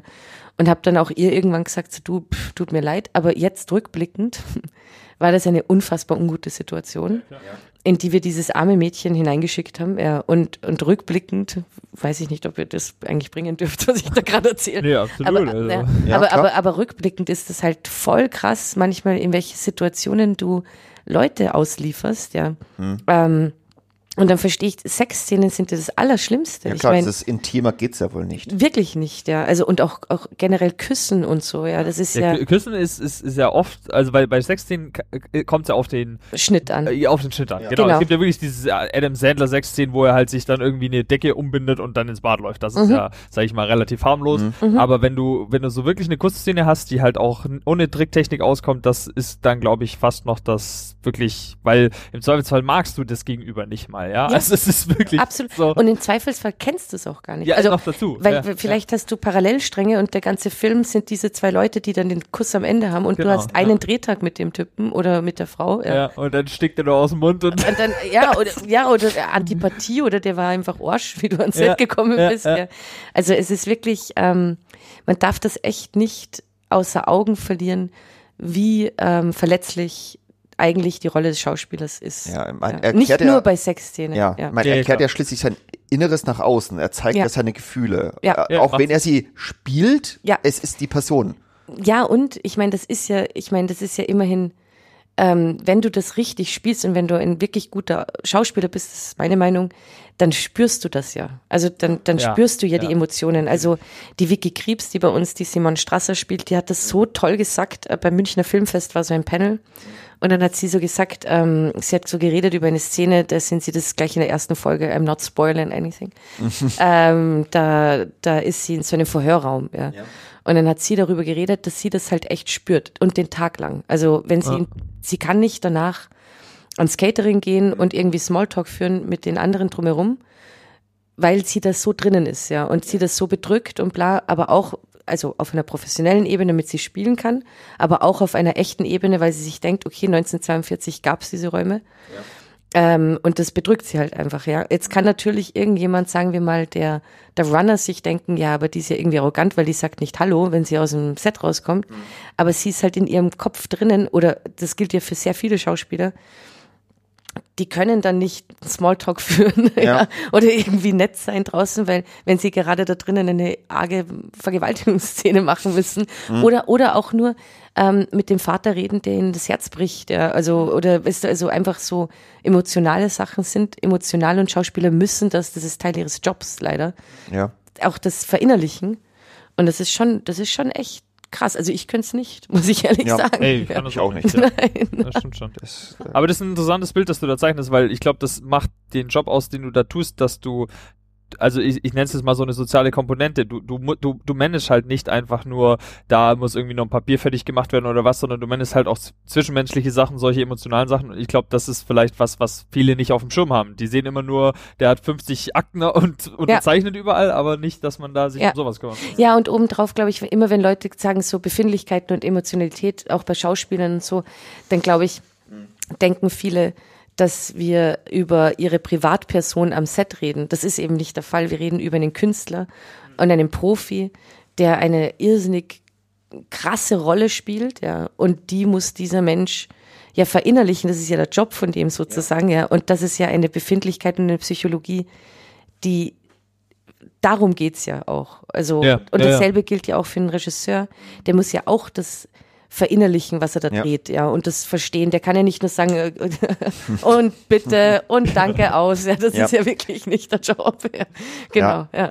ich meine, da kann man ja auch dementsprechend verstehen, dass so sensible Menschen wie Philipp Hoffmann, Simon Hoffmann dann einfach dann einfach nicht mehr konnten und dann Ach, du ausgestiegen sind. absolute Lieblingsschauspieler ja, Ja, von mir. Ja. Ja, oder Vermisse Robin, ich auch. Robin Williams ja auch, Ja. der hat ja auch wahrscheinlich mehr sein Inneres da freilassen können, als er es in der Realität konnte. Ja. Also, Ja. Ja, ja. Und die können sich ja auch schützen vor ihren inneren Dämonen durch die Rollen, die sie spielen. Ja, also erst recht, wenn du jetzt Robin Williams ja, auf jeden Ja. Fall. Ja. Ja. Das hat dem wahrscheinlich, war das auch eine Art Therapie. Ne, Oder ja, oder, oder. Schutzmechanismus vor sich Ja, selber. ja, genau, sowas. Genau, ja. ja. ähm, jetzt nochmal zurück zum Das Boot. Äh, damals bei dem Dreh vom alten Boot ist ja mal auch so ein Unfall ja passiert. Also da, War die ja, Armen. äh, ja. äh, das eine Beispiel war mit Jan Vetter, der irgendwie bei einer Außenszene, also quasi Außenszene, das war irgendwie so ein Tank, wo, wo sie da drin waren, äh, vom von der Kulisse quasi gefallen ist. Genau. Und Ja. da haben sie auch dementsprechend auch eingebaut. ja. Gab es auch solche Szenen beim Dreh? Gott oder? sei Dank nicht. Echt, ich sag's dir hier. Ich habe echt wirklich, ich, wie wir dann, wie wir, also unser letztes äh, Drehmotiv oder wir sind ja gereist von Prag nach, warte mal, lass mich, genau, Prag, La Rochelle, München, Prag, Malta. Und wie wir nach Malta gefahren sind, habe ich echt noch den, den Moritz Polter angeschaut und gesagt, so, boah, es ist bis jetzt alles so gut gelaufen. Ich habe so Angst, jetzt gehen wir auf hohe See, was, nicht, dass irgendwie was passiert. Und wirklich, ich sag's, knock on wood, nichts passiert, echt. Gut. Also nichts, gar nichts, ja. Also es gab nicht, ja, keine Unfälle, wirklich. Ja. Nicht schlecht. irgendwelche anderen Verzögerungen? Ich, habe auch schon mal erlebt äh, bei einem Dreh, dass irgendwie was nicht passieren konnte oder beziehungsweise ein Drehtag nicht durchführbar war, weil irgendwie eine Seilbahn kaputt war und wir nicht auf das Motiv, Motiv hochfahren konnten oder sowas. Auch nicht mal sowas. Wir haben so Glück gehabt hier. Also wirklich, Respekt. ich, ja. wenn ich jetzt mich zurückerinnere, da war eine Sache, aber das war auch jetzt nicht, das, also da ist erstens mal niemandem was passiert, was Ja. immer das absolute Wichtigste ist. Äh, es gab einmal das, das war im Wassertank von Malta, da werden dann so Wellen gemacht, ja, und da war so ein Mock-up und die Wellen waren halt extrem und den Mock-up hat so ein bisschen ge gekippt, ja. Dadurch ähm, ist aber nichts passiert, auch keine Technik. Es ist also zuerst keine Menschen, keine Menschen wurden verletzt, keine Technik wurde verletzt. Äh, und ich glaube, es war ein halber Drehtag oder so. Also das war wirklich das Einzige, an was ich mich jetzt erinnere, was irgendwie passiert Aber, ist. aber ja. wenn etwas passiert wie das, dann ist es sozusagen auch wieder dein Job, dann den Notfallplan zu fahren, sage ich mal. Also wenn jetzt Nein. nicht, okay. Nein, der Notfallplan kommt dann ganz klar von der Produktion, also von, von der Herstellungsleitung. Weil das ist ja nicht inhaltlich. Da geht's ja dann um, Ah, verstehe. wie da fangen wir um- die Zeit auf. Also Okay. Äh, also dann ist es einfach so, okay, gut, kann das jetzt in einer Stunde gerichtet werden? Nein, okay, wann machen wir diesen halben Tag? Wo machen wir Ah, den? okay. Wie disponieren wir die Schauspieler? Und das ist dann ganz aber klar. wenn jetzt zum Beispiel sowas wäre wie, wir können nicht an diesem Ort drehen, wo wir wollten, warum auch immer, mal dir irgendwas aus, ja, äh, geht nicht mehr. Und wir brauchen jetzt einen neuen Ort. Dann geht's ja jetzt nicht nur drum, wie holen wir die Zeit wieder rein, wann drehen wir das nach, sondern geht's erstmal drum, wie machen wir überhaupt weiter. nee, das ist absolut inhaltlich. Da Genau, muss man das- in die Bücher gehen. Das, ja. das meine ich, da wäre es sozusagen wieder deins. Also das ist der Mhm. Unterschied. Okay, Genau. Verstehe. Ja. Also wenn du, wenn du in die Bücher musst und äh, Schauspieler müssen anders da sein und bla bla bla, ganz klar, ja. Okay, alles klar. Ja. Und äh, das ist dann wahrscheinlich auch, also ich denke, ich habe jetzt gerade die ganze Zeit so Apocalypse Now so ein bisschen im Kopf, da ist ja so irgendwie alles schief gegangen, was schief ging. Herrlicher Film, ja. Ja. Ja, aber ich sag mal, da, sag ich mal, da haben wahrscheinlich die äh, Producer jetzt geschwitzt. Äh, Ja, ich, ich weiß nicht. Oder sich irgendwann umgebracht, aber das Ja. haben die auch noch mitgefilmt. Weil warum nicht? ja. Aber ich liebe die Szene, wo er sich so ansäuft in seinem Zimmer. Ach so, ja. Ja. Und das, ihr wisst ja, gell, dass das gar nicht, das war ja nur ein, ein äh, das war ja kein Dreh. Das, Also- genau, ja, das, das war, ist passiert und da haben sie gesagt, naja, passt ja irgendwie auch, ja. So geil. Passt ja irgendwie voll Genau. psychopathisch, Ja. herrlich. Eine sehr krasse Szene. Ähm, ich wollte gerade noch auf was hinaus, das habe ich vergessen. Äh, Aber früher waren die eh alle viel, also sagen wir es uns ehrlich, seit, seit Ja. 10, 20 Jahren ist es eh ganz lieb alles, ja. Also keiner kokst am Set, keiner ist besoffen am Set. voll ja. langweilig. Ja, eh, ich meine in den Oh Gott. 80er, in den 60ern, 70ern, 80ern, das, das ist ja die Zeit gewesen, wo, glaube ich, wo es wirklich abgegangen Ja. ist. Ja. Das ist jetzt auch alles voll lieb. Ich meine, die ganzen Schauspieler gehen joggen noch, bevor sie ans Set kommen. Ja, ja. trinken halt nochmal Healthy. Ja, ohne Witz jetzt. Ja, die meisten sind vegan und, und ernähren sich gut, Ah, gehen ja. um 8 Uhr ins Bett. Weißt du? also das, Gott, oh Gott, die Zeiten ja sind vorbei. Wahnsinn. ähm, du hast ja gerade noch so die ganzen Drehorte erzählt, wo, wo ihr abgeklattert habt. Wer hat die ausgesucht bei diesem Hm. Projekt? Ähm, also die Prag, naja, das ist alles immer so ein bisschen zwischen Tax Incentives und, ähm, und, und, und einfach Originalschauorte. Also was Prag natürlich bietet, sind erstens die Tax Incentives, die es nicht in, in Deutschland gibt. Ähm, die ähm, Steuernachlässe sozusagen. Ah, Ja. okay. Also du hast einen finanziellen Vorteil, weil du dort drehst. Genau, ja. Verstehe. Ähm, und da hast du Also, und aber was du auch in Prag natürlich hast, ist du die, die Architektur noch, die passt in die Zeit, in Ja. die Ja, 40er da Jahre. ist genau. halt nicht viel passiert seitdem. Ja. Genau. Ja. Und dann, was du auch im, äh, dann La Rochelle Mhm. erklärt sich von selbst, also das ist, wo der Hafen ist und du hast auch keine moderne Architektur, das ist so ein bisschen wie Salzburg, wo ich herkomme. Also es ist einfach noch alt und wunderschön. Ähm, dann haben wir Innenboot auch in den Bahndorf Studios in Prag gemacht, aber hauptsächlich, ähm, also wir wollten es eigentlich bei der Bavaria machen, aber da kommt eben dieses ganze Tax Incentives und bla da, da rein halt, ja. Und dann Malta, weil das ist, wo das, ähm, ich glaube, eins der größten Wasserbecken-Studios ist. Ich glaube, es gibt eins in Südafrika, eins in Kanada. Also genau, Südafrika, Kanada und Malta. Und noch sicher noch irgendeins, was mir gerade nicht einfällt. Und dann kommt aber obendrauf, dass das Originalboot, das ja damals schon der Götz Weidner gebaut hat, ja, das ist auch in Malta. Ah, okay, also doch Ja. nicht bei Bavaria Film irgendwo. Nee, da haben sie ja nur dieses, Hm? äh, weiß Dieses- ich nicht, Das was Innen, das, ja. genau, Das Innenteil. und das aber ist auch nicht komplett, oder? Ich dachte, das wäre auch nur so ein Genau, Teil es ist, davon. genau, es genau. ist vorne und hinten abgeschnitten. Ja, richtig. Also es ist innenraummäßig fast komplett. Äh, und der Götz hat ja wiederum ja noch andere Filme danach gemacht, die mir jetzt gerade nicht einfallen, ähm, die auch alle mit U-Booten waren und da hat er dieses Stimmt, es wurde ein paar Mal verwendet, das Genau. äh, äh, die ja, es Requisite. bietet sich ja auch an. Also ich meine, Ja, klar. du brauchst jetzt nicht jedes Ja. Mal. Mhm. Es kann halt nicht tauchen. Also das ist Ja. echt ein, ein floating, floating Device. genau. Ja, aber das ist ja dann, da sind wir ja wieder bei, wie sieht's am Set aus und wie sieht's im Film aus. Im Zweifelsfall könntest du das ja drehen, ohne einmal im Wasser zu sein. Ja? Also Ja. könnte. Nein, es ist ja auch ganz lustig. Also es gibt ja zum Beispiel in der ersten Episode eine Szene, die finde ich einfach so entzückend, wenn man drüber nachdenkt, weil den oberen Teil, da bringen sie die Torpedos ins Boot rein. Mhm. Und den oberen Teil, da siehst du, wie sie es in La Rochelle machen. Mhm. Und Und danach, Schnitt. das ist ja Monate danach, Ja. wo dann unten die stehen. ja. Und das ist Sehr ganz schön. lustig. Und eben auch, finde ich, ähm, jetzt, ich will jetzt gar nicht so die Magie irgendwie, aber das hören ja eh nur Leute, die interessiert sind an Film. Ja. Ähm, du siehst es auch manchmal, dass wenn sie oben auf dem Conning Tower stehen, die, die Schauspieler, das ist ja manchmal fast zwei Monate nachdem das unten gedreht wurde, was aber gleich, also die kle- kleimen rauf, stehen oben, reden miteinander. Und ich finde, bei, mein, bei manchen sieht man es ihnen so ein bisschen an, dass ein paar Monate vergangen Ach so, sind. okay, Ja. ja. Aber nur bei manchen. Ja, da muss man wahrscheinlich schon sehr genau hinschauen. Ja, muss man's, und man muss es echt wissen. Ja, ja. Also jetzt für alle, die es noch schauen, achtet drauf, dann äh, habt ihr Ja, ob die Insight. sich rasiert haben oder Genau, Haare ja. geschnitten oder was auch Nein, immer. gut, die Maske war gut genug für den Anschluss, aber, aber Ja? so ein bisschen, so ein paar Kilogramm weniger oder so Oh, sieht okay. man halt schon. Ja, ja. ja. Manchmal hat man Ja. sowas. Mm. Ja, äh, die, die Serie war ja, ist ja eigentlich jetzt bis jetzt eine der tollsten Produktionen. Genau. Äh, war das für dich jetzt eine Belastung oder eine, eher eine Herausforderung? Geil, jetzt kann ich alles machen endlich. Ich Ja. so viel Geld. Das ist, glaube ich, das ist, glaube ich, immer der große Fehler, der passiert, dass Leute sich das denken, äh, dass, dass jedes Department sich tief drinnen denkt, so, na ja, ich meine, das ist so viel Geld, die können doch doch das und bla. Aber es summiert sich ja sehr schnell. Ja, klar. Ähm, ich glaube, es ist nicht Belastung oder Herausforderung, es ist mehr ein Druck, wenn du weißt, dass du an etwas arbeitest, wo, ähm, also Babylon Berlin hat ja wenigstens nicht vorher in den 80er Jahren einen Oscar-nominierten Film gehabt, ja, wo alle irgendwie sagen so, hä, warum müssen die das jetzt wieder machen? Ja, ähm, beim Boot ist es wirklich einfach ein irrsinniger Druck ähm, und der wird da sein, bis es ausgestrahlt ist. Ähm, weil du weißt, dass du mit etwas zu tun hast, das ähm, so viele Menschen lieben, äh, so eine irrsinnige, irrsinnige äh, Verbindung dazu haben und zwar also wirklich in jeder Altersklasse, ob Mann oder Frau, das ist echt faszinierend, das wäre mir nicht bewusst gewesen vorher. Und auch so einen Impact hatte in, in Deutschland. Das war, ist ja schließlich einer der Wahnsinn. wichtigsten ja. Filme, kann man ja sagen. Auch in der, den man aus, Neuzeit. Ja. au außerhalb Deutschlands auch kennt. Ja. Ne? Also was kennt man sonst noch von uns?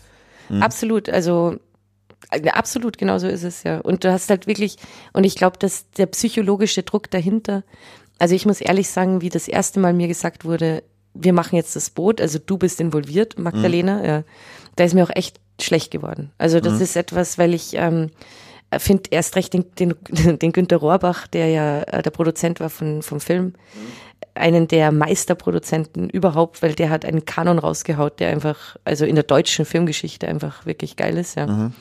Der Wolfgang Petersen, aber auch die Schauspieler und auch was das Boot ist, ja. Und dann, da, da, da war sogar mir ein bisschen unwohl bei der Nummer. Äh, habt ihr irgendwie auch mal Feedback von Petersen bekommen auf das Nicht, Projekt? dass ich wüsste.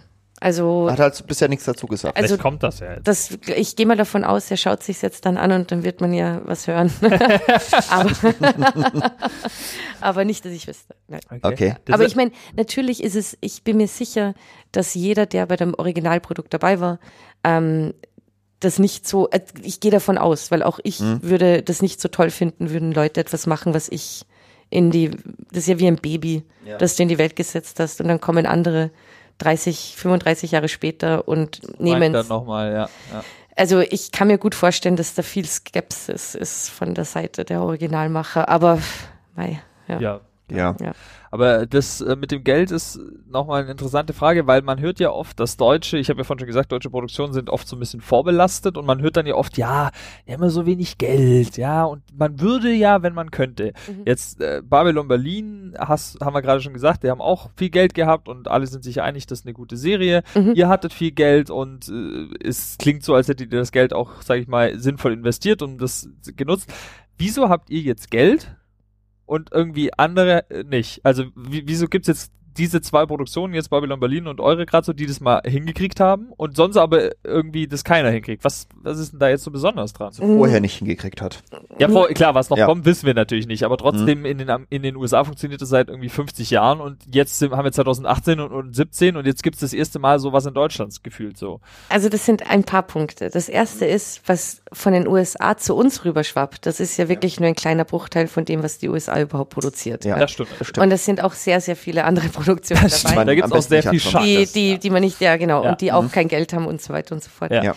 Dann hast du in Deutschland ähm, auch ein, du hast ja verschiedene Systeme, wie du etwas finanzieren kannst. Es gibt die klassische Auftragsproduktion und da hat auch der Auftraggeber, also der Sender, ja immer sehr spezifische Rahmen, wie viel er geben darf. Und da ist auch das Budget vorher schon festgelegt. Ganz genau. Also eigentlich, du hast, sagen wir mal, für den Sonntagabend hast du einen bestimmten, äh, da, da kannst du auch nicht viel dran rütteln, weil im Endeffekt, jetzt sagen wir mal, bei den Öffentlich-Rechtlichen ist es ja der Steuerzahler, der dann irgendwann mal sagt, hey, Moment. Ja, gut. Gebührenzahler. Äh, der, also Entschuldigung, Entschuldigung, der Gebührenzahler. Gebührenzahler, Ja. du hast recht, ja, der irgendwann sagt, hey, Moment, warum, warum gehen meine Gebühren an das und bla, ja. Ja gut, da verstehe ich es bei öffentlich-rechtlichen. Das Genau, ja. ja aus, ja. Ähm, und jetzt, ich meine, das passiert ja jetzt immer mehr und das ist ja auch die, die große Herausforderung und das wirklich Interessante, äh, sind diese Finanzierungsstrukturen. Ja. Also es Ja. ist ja, es ist so ein, es ist, es ist eine sehr schwierige, eine sehr komplizierte Sache, diese Finanzierungsstrukturen. Okay, ja. Ja, und da musst du auch oft ins Ausland dann halt auch schauen und in Weltvertriebe klarerweise, also die sind ja die wahnsinnig wichtig, ja. Ja. Also genau, wir hatten da ja in der Folge mit, mit Saskia schon einen Einblick bekommen, so und du bist ja jetzt eh nicht für die Finanzen zuständig, aber ich fand es halt nochmal interessant, weil das eben hier ein Beispiel ist, wo es sozusagen funktioniert hat und das dann doch immer Mhm. so eine Frage ist, die sich auch stellt. War das das erste Mal, dass du mit so Sky äh, zusammengearbeitet hast? Ja. Wie war das so der Unterschied des, zur Zusammenarbeit mit Sky im Vergleich? Man vorher hast du öffentlich-rechtlich nur eigentlich meistens gearbeitet. Was ist so Genau. der Unterschied zu, von der Arbeitsweise her? Oder du sagst, doch, das ist eigentlich keiner. Ja, ich würde sagen, es unterscheidet sich jetzt für mich als Producerin nicht viel. Nein. Also du hast äh, bei Sky genauso einen Redakteur, der dir die Anmerkungen gibt, der seinen Willen durchsetzen will, genau wie wir alle. Ja, wir, wir brennen ja alle fürs Produkt. Ja. Also für mich war jetzt nicht ein großer Unterschied, ehrlich gesagt. Also ich meine, es war, also, das geht ja immer menschlich gesehen. Ich habe halt den Redakteur bei Sky sehr gemocht, ja. Und dementsprechend war es sehr angenehm und schön. Ja. Ähm, manchmal arbeitet man mit Leuten, wo man sich denkt, ah, Ja gut, aber das ist ja in jedem Beruf so. aber das also. ist ja generell so, ja. Außer du sagst jetzt beim Öffentlich-Rechtlichen waren alle so, dann hätten wir natürlich, aber Nein, also ich, ich, ich muss auch sagen, immer wenn Leute irgendwie sagen, so ja, mit Netflix oder HBO oder Amazon oder so, da hat man alle kreativen Freiheiten. Ich glaube, das stimmt nur, wenn du auf einem Level bist, wo du schon so erfolgreich davor warst, dass die deine Kreativität einkaufen, dann glaube ich, haben sie recht, ja. Aber bei allen anderen ist es genauso wie mit jedem anderen Redakteur von egal welchem Sender, egal ob öffentlich-rechtlich. Das sind Partner, die alle das Beste wollen und verkauft bekommen wollen, was sie machen. Ja. vor allem, weil ja, muss man einfach auch mal dazu sagen, also jetzt hat Netflix ja in Deutschland Produktionen beauftragt und auch finanziert, Ja. aber was Netflix in der Vergangenheit gemacht hat, die haben nicht ein Projekt finanziert. Die haben nach dem vollendeten Projekt gesagt, jetzt kleben wir unser Pflaster da drauf. Ganz genau. Und viele Leute denken halt immer, oh, die sind ja voll die geilen Produzenten. Nein, sind sie nicht. Genau. Also, also sie haben echt lange eingekauft, aber ich meine, ich muss ja auch persönlich sagen, dass ich Dark super finde. Und ich finde auch von Netflix die Idee, den da gleich mal sich die Kreativen zu schnappen, Ja, ja. sehr intelligent. Ja. Ähm, aber, aber, aber ich, ganz ehrlich, es kupft wie gesprungen. Ja. Also du arbeitest mit Partnern zusammen und du versuchst das Bestmögliche daraus zu machen. Ja. Äh, ich habe gesehen, inzwischen kann man ähm, Fiction Producer äh, bei der IHK mit Abschluss äh, machen. Genau, Ja. Ausbildung. Ausbildung oder was auch immer. Ich glaube, es sind zweijährige. Es ist eine, ist eine schulische Ausbildung. Schulische Ausbildung. Genau, also du sitzt praktisch nur in der Schule. Ich weiß nicht, sicherlich hat man auch Praxis Ja. im Unterricht, aber du hast klein, keinen Betrieb, so wie ich das verstanden habe. Mhm. Und dann sitzt du da in der Schulbank zwei Jahre und danach bist du dann gelernter Fiction Producer. Mhm. Äh, wie siehst du das? Würdest du das empfehlen? Genau, was, was hältst du davon? Interesting. Eine Bekannte Ähm. von mir hat das erst äh, gemacht. Ah, echt? Okay. Okay, ich wusste nicht davon. Ich wusste, dass es was gibt, auch die Makromedia, glaube ich, bietet auch. Marco einen- Media, der hat eben die Saskia äh, äh, Produzentin gelernt. Ah, okay, ja. Irgendwie weiß ja studiert. Äh, und es, es, es gibt eben schon bei der BAF kann man das machen. Ja, genau, das hab Ähm, ich gehört, ja. Also Bayerische Akademie für Fernsehen. ja, Äh, und eben wohl auch direkt bei der IHK interessant. kann man das vermachen.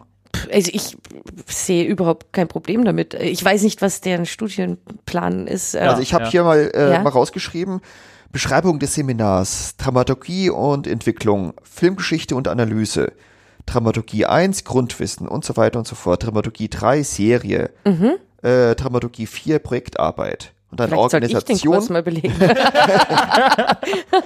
da geht auch Mitarbeiterführung, Ah, äh. Medienrecht, PR und Marketing, Pitching, auch Cool. sehr wichtiges Ja. Thema. Äh, dann noch im Bereich Produktion, Kamera, Licht, Aufnahme, Produktionsvorbereitung, Postproduktion, Musik, Ausstattung. Cool. Also das ist so äh, alles mögliche, auch Das ist Was schon war das noch kaufmännische? Inhalte. War da ist irgendwas äh, Mitarbeiterführung oder so? Mitarbeiterführung ja, kommt das finde auch. ich ziemlich, weil das und ist. Motivation. das, was du vorhin so gemeint hast mit diesem, man muss das dann so, die, Ja. der hat die Interessen, der die, wie redet man mit Leuten, das verstehe ich darunter. Das finde ich Mhm. äh, ganz clever, ja, dass das da dabei ist. Nein, das klingt ja nicht verkehrt. Ich meine, ich, wie ich ja vorher vor einer Weile gesagt habe, ich finde es halt trotzdem sehr wichtig, dass man halt ähm, das nicht nur auf dem Papier lernt und dann irgendjemanden ein Papier vorsetzt und sagt, ich bin das jetzt. Aber das ist ja, Ja. dasselbe wie ein Anwalt. Ja. Du Ja. machst deine Anwaltsprüfung, aber du musst ja mal ins Gericht rein und du musst ja, Ja, mal genau. mit den Leuten zu tun haben. Ähm, Ich kann auch Drehbuch jetzt studieren, aber wenn ich nie ein Drehbuch geschrieben habe, dann nützt mir das nichts. Ja. ganz Ja. genau, ja. Ja. Also wenn jetzt irgendwie einer unserer Zuhörer denkt, ja, das ist ein, geil, ein geiler Job, den würde ich gerne machen. Was würdest du dem für irgendwie für Tipps mitgeben? Ähm, also erst recht einem jüngeren Zuhörer einen Tipp geben würde, dann wäre es etwas Fundiertes auch noch daneben zu haben, ja. Weil es klingt alles so toll von außen und man glaubt, es ist wirklich ein, ein, ein es macht Spaß und bla. Aber im Endeffekt ist es wirklich ein sehr, sehr harter Job und man muss ähm, viel Freizeit aufgeben, man muss viel, ähm, sehr, sehr viel arbeiten.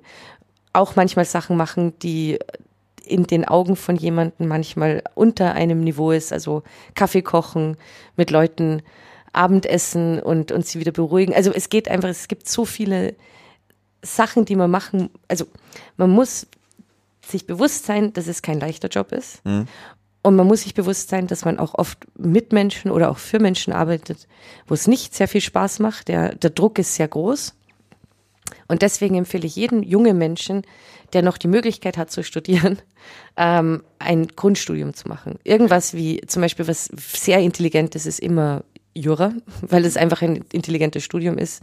Selbe gilt für BWL. Ich habe das nicht gemacht, ich weiß ja, aber ich habe auch über wirklich sehr viele Jahre mich sehr, sehr hart wieder nach oben kämpfen müssen, weil ich das nicht gemacht habe. Aber ich würde wirklich sehr empfehlen, dass falls es dir passiert, dass du mit 35 da sitzt und dir denkst, wisst was, ich habe keinen Bock mehr auf euch alle, dass du was hast, auf das du zurückfallen kannst. Okay. Ja, das wäre ein großer, großer Rat, den ich geben würde. Also einfach was zu lernen. Ja. Ja. Und obendrauf will ich auch sagen, dass wenn du immer nur Film gelernt hast und immer nur in der Filmwelt warst, dann kannst du keine Geschichten erzählen, weil du kennst die Welt nicht. Dann kannst du machen Living in Oblivion, ja, äh, Teil Ja. 50, der schon tausendmal gemacht wurde. Aber du musst auch die Welt kennenlernen. Du musst irgendwas machen und nur am Set leben und nur in dieser Filmwelt zu sein, ist einfach nicht genug. Was unterscheidet deiner Meinung nach die Filmbranche von anderen Branchen? Naja, um es ganz blöd zu sagen, bei uns geht's ja nicht um Leben oder Tod. Ja, also ich schaue jetzt an, meine, meine, meine Familie sind alles Rechtsanwälte, ja. Und da geht's ja wirklich um Privatinsolvenzen, da geht's um so viel, wenn mein Vater jetzt irgendwie oder meine Schwester mit ihren Klienten redet und bla. Also bei uns geht's nicht über Leben und Tod, aber wir tun alles so, als würde es um Leben oder Tod gehen. Nein, also es unterscheidet einfach, dass du ähm, von vom Bauarbeiter bis zum obersten Künstler, von Rechtsanwalt zu, du hast mit jeder Schicht zu tun, beruflich. Ähm, du kannst mit jedem Projekt in eine neue Welt reinschauen, die du sonst nie gesehen hättest. Ja, also ich hätte nie das 7C U-Boot kennengelernt 1942, ja, und wäre in La Rochelle gesessen mit, also ähm, dasselbe gilt aber auch für die Rosenheim-Cops. Ich hätte nie mich in diese Welt so hineingebracht. Also es ist einfach, ähm, du, du, du, du, du darfst auf einmal in neuen Welten sein. Du hast mit, äh, mit Fachleuten zu tun, die dir Fachwissen geben. Du kommst an Motive, die du sonst nie sehen würdest. Ja. Also es ist einfach, ähm, das ist, finde ich, was schon sehr speziell ist in unserer Branche. Sehr speziell. Okay. Und ist mal, ist mal allgemein weg mal von dem, sagen wir mal, künstlerischen Bereich. Was unterscheidet es auch so von Arbeitszeiten oder irgendwie Freizeit? Ja. Also so, ich meine, durch die normalen Wirtschaft redet man irgendwie von, keine Ahnung, zwischen 30 Stunden, 40 Stunden Woche, wenn überhaupt. Das ist auch eigentlich, Ja, Wie schaut's halt beim so Film von aus? 9 bis 17 Uhr auch, ne? ja, Dann diese bestimmten klassische genau. Arbeitszeiten. ja, genau. Wochenende und so. Ja, ja. ja. Luxus, Wochenende, was ist das denn? Ja, also sagen wir es so, wenn wir in, wenn man in der Entwicklung und Vorbereitung ist und so, dann, aber jetzt mal, wenn man den Dreh anschaut, Ja. ähm, dann ist das ja nicht mehr da. Ja, also erst recht, wenn du, also wenn du jetzt bei so, bei so einer Produktion arbeitest, wie zum Beispiel Sturm der Liebe, wo die wirklich das ganze Jahr lang drehen, dann ist es ja klar, dass die die Zeiten auch einhalten und, und dass das so ein bisschen, aber trotzdem ist es nicht, ist es nicht 9 bis 17 Uhr. Aber, genau, aber, aber wenn du jetzt zum Beispiel, wie wir jetzt fahren mit dem Boot, dann bist du halt weg. Also ich habe meinen Mann nicht gesehen über Monate. Ähm, du arbeitest, ich bin ins, ich glaube, ich bin abgeholt worden um sechs in der Früh. Dann kommst du ungefähr um 20 Uhr nach Hause, dann sind aber noch die Nachbesprechungen. Also du, du arbeitest schon viel, ja. Und deswegen musst du es halt echt auch mögen. Also das ist, wenn du nicht dafür brennst und so, dann, dann ist es auch etwas, was du nur kurz machst und dann sagst, no way. Also, es ist schon, und wenn ich mir jetzt so anschaue, auch Produzenten erst recht, die ich kenne, dann, die reisen ja eigentlich ununterbrochen. Also die sind zwischen den äh, der MIPCOM und äh, dem American Film Market und äh, Content London und die reisen und reisen und reisen, um halt die Finanzierer zu treffen und die Projekte und so. Und wie du eigentlich gerade in den Feierabend gehst, wacht LA auf und mit denen hast du ja auch Telcos und so weiter. Also du, das ist schon sehr, ist schon sehr, ähm, ja, also es sind nicht, es ist nicht der Job, den man nehmen sollte, um ähm, Ein perfektes Work-Life-Balance Genau. zu haben. sehr gut ausgedrückt, genau. Oder Das auch, um du. mal schnell Geld zu machen. Also es ist ja auch, es gibt ja so Leute, die machen einen Beruf, aber weil Genau. die halt Geld verdienen wollen und das funktioniert da, glaube ich, dann Genau. auch nicht. Ja. Das ist auch, das ist, genau, ja. Aber ich will nicht abschrecken, weil im Endeffekt ist es schon ein, schon ein, ein ganz spezielles Leben und eine ganz spezielle Welt, in der man, Die muss Da einem halt liegen. Ja. Also, genau. Du sagst, du musst äh, spezieller Welt. Äh, du bist ja auch wohl Mitglied in der Verband Deutsche U-Boot-Fahrer. ja. Wie bist du da reingekommen? Also und, und ich will auch sagen, bei der Marinekameradschaft. Ähm, ähm, ja, das, das, ach, danke, dass du das fragst, weil ich liebe meine VDUler und die Ja, Marinekameradschaft. du hast ja schon nur mal erwähnt. ja, sie sind auch sehr wichtige Menschen. Ähm, ja, das hat eigentlich damit angefangen, dass wir jemanden gesucht haben, der ähm, uns unterstützen kann beim Boot. Und das ist ein sehr gutes Beispiel für Work-Life-Balance und wie das alles so ist. Ich habe damals den Jürgen Weber eben angerufen. Äh, wir haben uns sehr gut am Telefon verstanden und dann hat er mir gesagt, ja, okay, schau bei mir vorbei in meinem zweiten Wohnzimmer und hat die Adresse vom Hofbräuhaus mir gegeben. Ja. Und dort hat der Verband Deutsche U-Boot-Fahrer jeden ersten Donnerstag im Monat äh, seinen Stammtisch. Und gut, und da kannten wir uns noch nicht und dann bin ich halt dahin natürlich eben um 18 Uhr, Stammtischzeit circa, ja. Äh, habe die kennengelernt. Das sind alles ähm, Ex-U-Boot-Fahrer, aber jetzt nicht alle in Rente, sondern äh, genau. Ja. Und dann haben wir das ein oder andere Bier getrunken, um es nett auszudrücken. Es waren echt viele Bier. Ähm, genau, aber ich meine, im Endeffekt, es klingt so lustig, aber es war ein Donnerstag, ja. Ich habe am Freitag arbeiten müssen, ja. Oh, okay. Und ich habe aber gewusst, auch ein bisschen bei Ihnen, bei den U-Boot-Fahrern, natürlich hätte ich auch nur ein Bier trinken können und sagen können, wir, wir hören uns morgen, ja. Aber man will ja auch eine persönliche Beziehung aufbauen. Ja. Überhaupt sind das auch super Typen. Ähm, und dann war ich halt bis Mitternacht dort, ja, und dann sehr, sehr grenzwertig verkatert am nächsten Tag in der Arbeit, ja. Aber das ist halt so etwas, das, das muss man auch machen, ja. Also man, wenn man weiß, man trifft jetzt so einen Typen, der nichts mit dem Film zu tun hat, aber für uns absolut wichtig sein wird, ja, ja, dann ist es auch egal, dass dein Mann zu Hause sitzt und theoretisch eine Lasagne gemacht hat, ja, weil dann bist du bei dem, was das Projekt, ja, was fürs Projekt wichtig ist. Ja. Genau. Und trotzdem, das erklärt es nur nicht, warum du jetzt Mitglied geworden bist. Naja, wir haben Weil es uns da so lecker Bier gab. Genau. Nein, nein, nein, nein. Es war dann so, dass äh, der Jürgen war ja dann immer vor Ort und der Jürgen war ein ganz, ganz wichtiger Bestandteil des, äh, des, äh, des gesamten Drehs. Und dann nach dem Drehschluss war ich dann wieder beim, beim Verband Deutscher U-Boot-Fahrer, beim Stammtisch. Und dann hat der Jürgen mich angeschaut und gesagt, na ja, du hast jetzt auch auf dem Boot gedient. Und deswegen, und deswegen bist du jetzt auch Teil des. Verband Deutschen U-Boot-Fahrers. Okay. Und dann habe ich mich offiziell eingetragen als Marinemitglied. Also das bin ich ganz offiziell. Mit, mit zahlender Beitragsmitglied. Okay. Hast Genau. du dann auch irgendwie einen Rang? Äh, Nein. Kein Rang. Nein, Also- aber ich habe ganz viele Abzeichen. Ah, okay. Aber ich weiß nicht, ob die wirklich was bedeuten. Wahrscheinlich sowas, was man auch so seinen Kindern Ich gibt. glaube auch, ich glaube auch. Das ist mehr so ein Ja, ja, nimm, nimm. Aber ich freue mich voll drüber und ich ziehe sie auch zum Oktoberfest immer an. Auf mein Dirndl. Okay. Weil das machen ja immer so der Oberbürgermeister und so, die haben ja, immer ja, ihre Sachen. ja. Auf mein Dirndl gebe ich immer meine VDU-Abzeichen. Cool. genau. Äh, das heißt ja immer eigentlich, dass die, die Struktur, der Aufbau beim Film auch sehr militärisch ist. Wie siehst du das? Ja? Sehr wichtig, ja. Das finde ich ist also im Set unfassbar wichtig, ja. Ja. Mhm. Also nichts irgendwie von flacher Hierarchie oder Nein. sowas. Reden wir mal nochmal drüber. Das sondern kann nicht sein. Das ge- geht das nicht. darfst Warum? du nicht, ja, weil dann kannst du ja gleich kannst du gleich einen Drehtag in die Tonne schmeißen. Also wenn jeder seinen Mist dazugeben könnte, was was da passiert, ja, dann dann dann kannst du ja nicht drehen, ja. Also ich bin ein großer großer Verfechter davon, dass der Regisseur vor Ort das sozusagen von dem aus der Sprachrohr geht, weil alles wurde schon im Vorfeld ja mit den Produzenten und so weiter besprochen. Und ich bin ein großer Verfechter davon, dass ähm, der Runner der Runner ist und, und die, die, die Headmasken, also Chefmaskenbildnerin auch die Chefmaskenbildnerin ist. Und wenn die sagt, das passt so, weil das wurde mit dem Produzenten und dem Regisseur im Vorhinein besprochen, ergibt es keinen Sinn, wenn dann die Zusatzmaske kommt und sagt, na ja, aber das ist jetzt nicht schön oder sowas, ja. Das hilft keinem. Es ist nur, und du musst auch verstehen, wie wenig Zeit man hat am Tag für schon viele Minuten Film. Und da- da- da- das ist das Schlimmste, was passieren kann, wenn auf einmal zu viele Leute mitreden. Die Schauspieler sollen mitreden dürfen. Ähm, der Regisseur natürlich gibt den Ton an.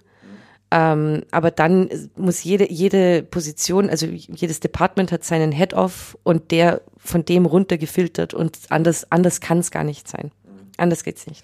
Und wenn wir da das die militärische Analogie aufrechterhalten, dann, wenn ich das vorhin richtig verstanden habe, bist du ja dann eigentlich mit deinem Job relativ weit oben dann, oder?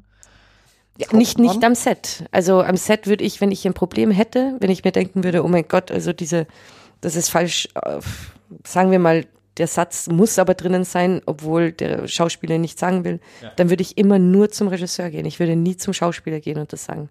Ja gut, aber das ist ja durchaus so, dass man, also ich meine, der Geschäftsführer geht ja im Zweifelsfall auch nicht direkt zu dem Mitarbeiter, sondern sagt es nochmal Genau. dem Chef von dem Mitarbeiter. Genau, Das ist ja. ja, Die okay. Hierarchie Genau. anhalten. Genau. Immer die Hierarchie, genau. aber, ja. aber so, wenn wir jetzt mal nach oben gucken, haben wir ja geklärt, okay, der Executive Producer, klar, der ist nochmal da und dann hast du aber ja eigentlich schon Geschäftsführung, das ist ja dann Mhm. wirklich schon so und dann kommst ja schon du. Ja? Also das heißt, du bist wirklich, so, Ja. du, du hast relativ viel Einfluss, so kann man es ja auch Ja. umrechnen dann, ja. Oder einfach viel Wissen, Wissen über das Projekt. Also du warst ja wirklich Ja, von der stimmt. ersten Sekunde Genau. dabei Ja. und du weißt, was alle wollen. Und deswegen, aber, aber ich würde nie, nie im Leben würde ich zu, zu einem Schauspieler gehen und sagen, ich will, dass du das anders redest. Das würde immer nur zum Regisseur gehen und ihnen sagen, ich finde, das wäre schöner, wenn der das anders sagen würde. Und wenn der Regisseur mir dann sagt, nein, das passt nicht. Es passiert ja auch manchmal, dass mir der Produzent sagt, bitte, bitte, diese Szene ist wichtig, mhm. geh zum Set, schau dir das an und, und kümmere dich darum, dass es so gedreht wird, wie es auch da steht. Ja. Und es ist natürlich dann so, dass du zum Regisseur gehst und sagst so, hier, das kannst du nicht streichen, wir müssen das, also das ist gewollt von den Partnern, ja. ja. Ähm, und dann ist es ja gar nicht, dass er es nicht wollte, es ist einfach, dass er es vergessen hat. Ja, ja. Also er hat sich, er hat es vergessen, dass das vor fünf Monaten besprochen wurde, dass es so wichtig ist und das ist mein Job, mich dran zu genau. erinnern. Ja, ja. genau. Ja. Aber ich würde mich jetzt nicht über den Regisseur äh, zu 100 Prozent, weil, es, weil wir sind Partner? Ja, also in dem besten Fall finde ich schon, ja. Also ich meine, natürlich dürfte ich ihm sagen von oben, von mir, über mir, dass wir das so wollen und ihm das auch sagen, dass es so gebraucht wird. Aber der Bestfall ist natürlich, dass es eine Partnerschaft ist und er weiß, dass, wenn ich das sage, dass das nicht etwas ist, wo ich mich groß machen will. Mhm. Ja, ähm, das, das habe ich jetzt mal äh, auch vorausgesetzt, ja. dass du jetzt hier nicht den, ich habe hier die, ich kann hier mehr als du oder so. Ja, genau, ja, sondern ja, das aber ist das ist, äh, ja, aber. Ja, so Leute gibt es nicht, ja. ja. Das, das sehe ich, das Problem. Das ist aber, glaube ich, auch in der normalen Wirtschaft ein Problem. Eben, also, ganz genau, ganz genau so ist es, ja. Es ist noch immer ein Job einfach. ja. ja. Dann mal eine andere Frage. Äh, ich, ein Zitat von, wie heißt der? Richard Zanuck ist, ein Producer ist wie ein Dirigent ein Orchest eines Orchesters. Vielleicht kann er nicht jedes Instrument spielen, aber er weiß, wie jedes Instrument klingen sollte. Ja, da redet er natürlich über Producer als in Produzenten, mhm. ja. Und das ist eben genau das, jetzt nochmal den Bogen zurückzuspannen auf ähm, eine Ausbildung als Fiction-Producer und so weiter das ergibt alles vollkommen Sinn und ich würde gerne den Kurs fast selber belegen, weil das sehr interessant klingt. Mhm. Aber ähm, ich kann eine Connection zu meiner Freundin geben, die das gemacht hat. Bitte. ja, aber wenigstens die Bücher würde ich ja. gerne lesen, die sie da gelesen haben. Aber im Endeffekt ist es so, du, das ist, was ich auch ganz am Anfang gemeint habe, du musst schon am Set gewesen sein. Also mhm. du musst schon wissen, was die Leute machen und du musst verstehen, wenn ein, ein Kameramann über verschiedene Du musst die Linsen nicht kennen, ja. ja. Aber du musst schon verstehen, was es bedeutet, eine Kamerabühne zu sein, was, mhm. was der Job bedeutet und, und du musst verstehen, was eine, äh, weißt du, oft hört man dann so, ja, hm, die Kostümleute, die kommen ja nur ins Set und zupfen so rum und so weiter, ja. ja. In Wirklichkeit ist es ein unfassbar anstrengender mhm. Job, unfassbar belastender Job, ja. Also Kostüme ist recht Wahnsinn, ja. Maske auch, das sind, ich sage auch immer zu Maskenbildnern, ihr seid ja eigentlich sozusagen fast der Psychologe manchmal, ja, weil bei euch wird, bei euch kommt alles raus. Das sind ja. Schauspieler als allererstes, als allerletztes, ja. Ähm, du musst es wissen, finde ich, damit du als Producer einen guten Job machen kannst. Du musst verstehen, was die anderen machen. Weil wenn du denkst, dass eben eine Kostümbildnerin ja nur Mai, Rundzupft. oder die Kostüm ähm, Garderobierin rumzupft ja. und die Kostümbildnerin Mai, die macht ja ein bisschen Design und dann da. Ja. Das ist ja faktisch effektiv nicht so. Und das sind wahnsinnig krasse Jobs. Also Maske, ganz schlimm. Also die, die sind ja Stunden vor mir da mhm. und gehen dann Stunden später erst. Ja. ja. Das vergisst man, glaube ich, aber auch oft, dass der Schauspieler halt teilweise auch, bevor der aus Set kommt, saß der halt zwei Stunden in der Maske oder so, wenn es jetzt wirklich was ist, wo es eine aufwendige Maske ist. Ja. Manchmal zwei Stunden Maske und dann noch drei Stunden im, im Wohnwagen. Ja, genau. Wartend. Ja. Und, und bloß nicht das Gesicht berühren, weil Ganz sonst genau. ist dann die Ganz Schminke genau. ruiniert. Ganz genau. Ja. Und dann aber noch mit dem Wissen, okay, ich gehe jetzt in eine krasse Szene rein, die ja. drei Seiten lang ist, ja. Und dann, weißt du, und dann irgendwie zu sagen, okay, der war jetzt nicht höflich zu mir, ist einfach irgendwie verkehrt. Ja, ja, ja weil, das stimmt schon, ja. weil man redet ja über, ja, genau. Und ja. deswegen stimme ich dem zu, du musst wissen, was alle Departments eigentlich mhm. körperlich und, und beruflich auch machen. Ja. Weil, äh, und dann kommt ja auch der Schnitt, ja. Ja, genau. Post-Production. Post-Production, genau. Äh, mal fragen. Weil, weil im Endeffekt, wenn du das nicht weißt, dann behandelst du Leute falsch glaubst du Sachen anders. Äh, das, das kenne ich auch, dass dann Leute kommen und sagen, naja, ich kann ja auch auf Amazon die und die Kamera bestellen, das ist ja alles viel billiger oder irgendwas sowas, wo du dann da sitzt und denkst, ja, ja, ja. Ja, nee, ist klar. Ja, also da bin ich sehr der Meinung, das ja. stimmt, genau. Ja. Ähm, genau, das Post-Production, auch ein nettes Stichwort. Wie mhm. weit bist du da involviert? Der Producer ist auch in der Postproduktion involviert. Und aber jetzt nicht so, dass sie jetzt im Schnitt drinnen sitzen oder so. Das sind bei, Aber Ab, bei den- Abnahme, genau, wollte ich gerade sagen. Äh, Genau. Bei der Abnahme bist du da dabei und gibst eine Anmerkung und sagst, ja, pass mal auf, das ist ein bisschen, das Pacing passt nicht, wa- was auch immer, oder nee, Genau. also ich hatte gerade da, da eine Klause oder sonst irgendwas. Genau. Oder also es ist ähm, ja, also das eine ist natürlich zu wissen, was haben wir überhaupt gedreht. Genau, das ist ganz Deswegen wichtig. ist ja Musterschauen auch Musterschauen, ja. nicht unwichtig. ähm, und das, äh, genau, also man ist eigentlich meistens dann bei der internen Abnahme dabei. Mhm. Ähm, da wird dann nochmal geschraubt, wenn es sein muss. Und dann ist man natürlich bei der Abnahme mit dem Sender oder mit den Partnern oder wer immer Mhm. das Geld gegeben hat dabei. Und das, das ist so.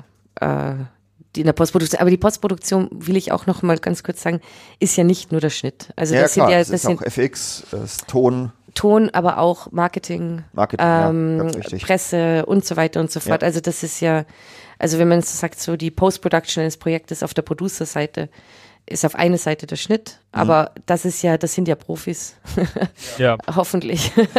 Sein, ja.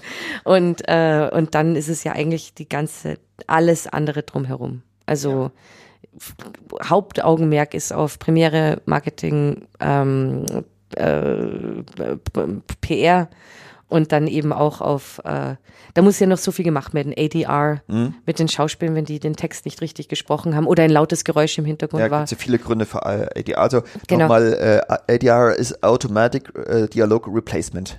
Genau, ja. Und also zum Beispiel nur ein kleiner Schwenk beim Boot war, dass wir ähm, unser Boot auf so einem Gimbal gehabt haben. Mhm. Und in manchen Compartments war der Gimbal lauter als in anderen. Und dann hast du halt immer im Hintergrund dieses Naja, dann Gehört, ist halt ja. Natürlich im Arsch. und dann musst du gesagt. natürlich dementsprechend halt ADR machen, Ja. weil das einfach nicht anders. Und das sind dann so Sachen und dann natürlich die Koordination zwischen Schauspieler und Regisseur und bla und also das ist dann alles so ein Ding. Ja. Bist dann auch mal bei diesem ähm, Nachbesch also beziehungsweise bei diesem ADR dabei? Also ja, aber, aber ja, es kommt so auf das Projekt drauf an. Ähm, ich war schon bei einem Projekt dabei, sogar, wo ich dann sogar fast die auch Regieführung machen durfte. Ähm, manchmal, ich war bei einem anderen Projekt dabei, da war ich dann der Gegenspieler. Okay. Äh, ich habe kein Mikro gehabt und so, aber das war halt dem Schauspieler lieber, dass da Stichwort jemand, einfach. ja, obwohl er das Bild vor sich gehabt hat, lustigerweise, ähm, wollte einfach, dass jemand anderer ihm das zuredet, damit, also es war ein ganz komisches Ding. Äh, aber es war, es hat sehr viel Spaß gemacht. Also ich mag ADR ja sehr gern. Also ich finde überhaupt Postproduktion einen wahnsinnig tollen Teil einer Produktion, weil du kannst sehr viel machen beim Drehen, Ja. aber erst im Schnitt siehst du ja wirklich tatsächlich, ob es aufgeht oder nicht. Ja. Ja, genau. und dann kannst du ja einen Film fast, fast sogar das Genre ändern.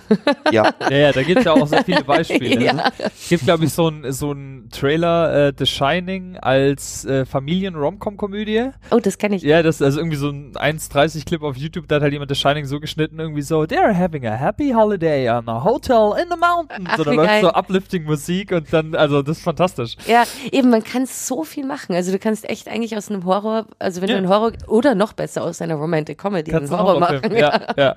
Easy, Da gerade kein easy. Unterschied, aber egal. das wollte ich auch gerade sagen. Die Vorlagen sind da. Ihr müsst wissen, ich bin ein Riesenverfechter der Romantic Comedy. Das klären wir jetzt dann im Okay. Anschluss gleich nochmal. Das ist, das ist, hast du?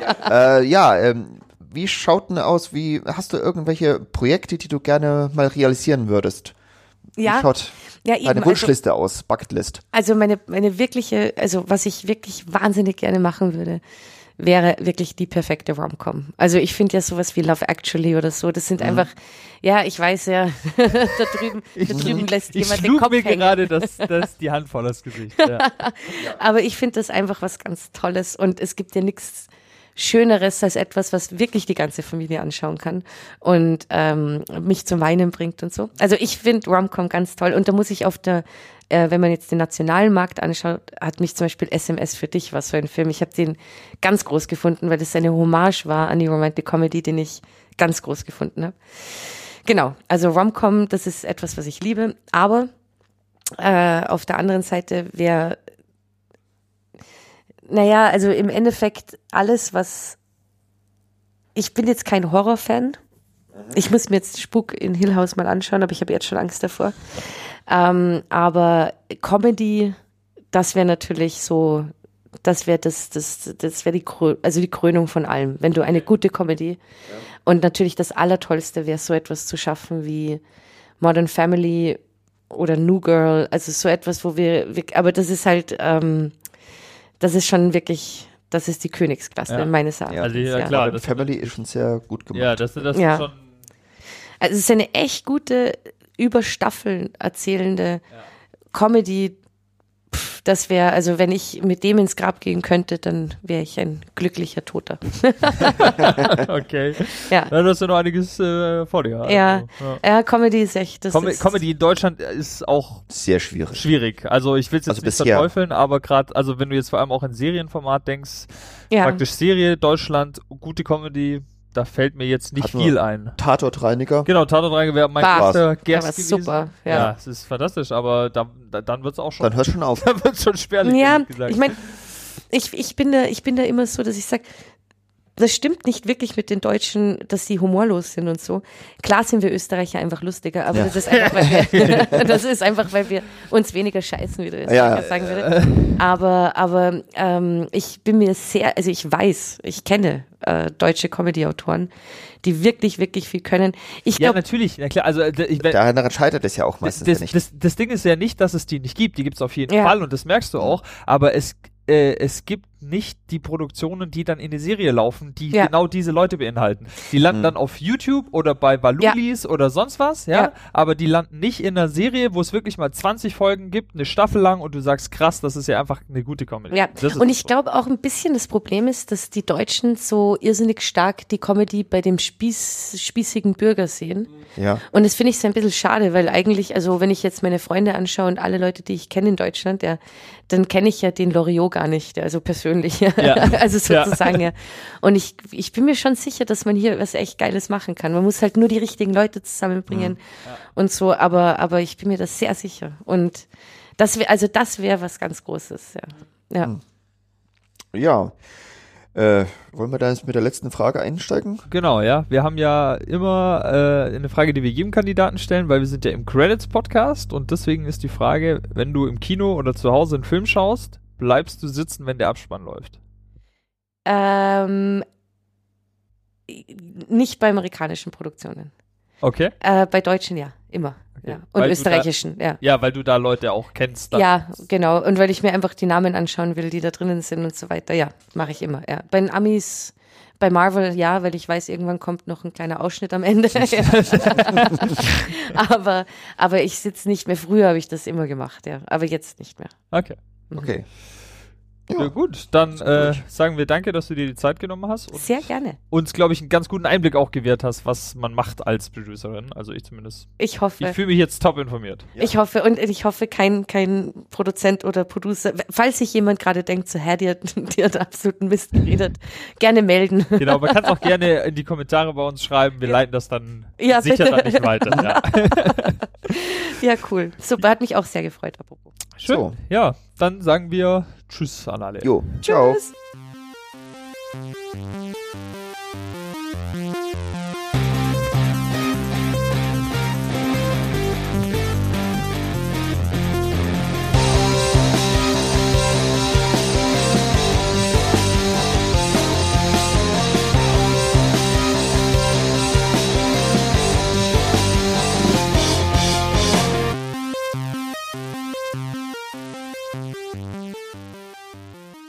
Dieser Podcast bzw. das Interview gefallen hat, dann könnt ihr uns gerne unterstützen. Auf credits-podcast.de slash support findet ihr unsere Patreon-Seite. Dort könnt ihr uns mit einem Betrag eurer Wahl pro Episode unterstützen und damit könnt ihr uns helfen, diese Arbeit fortzuführen, denn wir haben bei jeder auf, äh, bei jeder Folge, die wir aufzeichnen, haben wir Ausgaben und äh, die könnt ihr helfen zu decken unter credits-podcast.de slash support.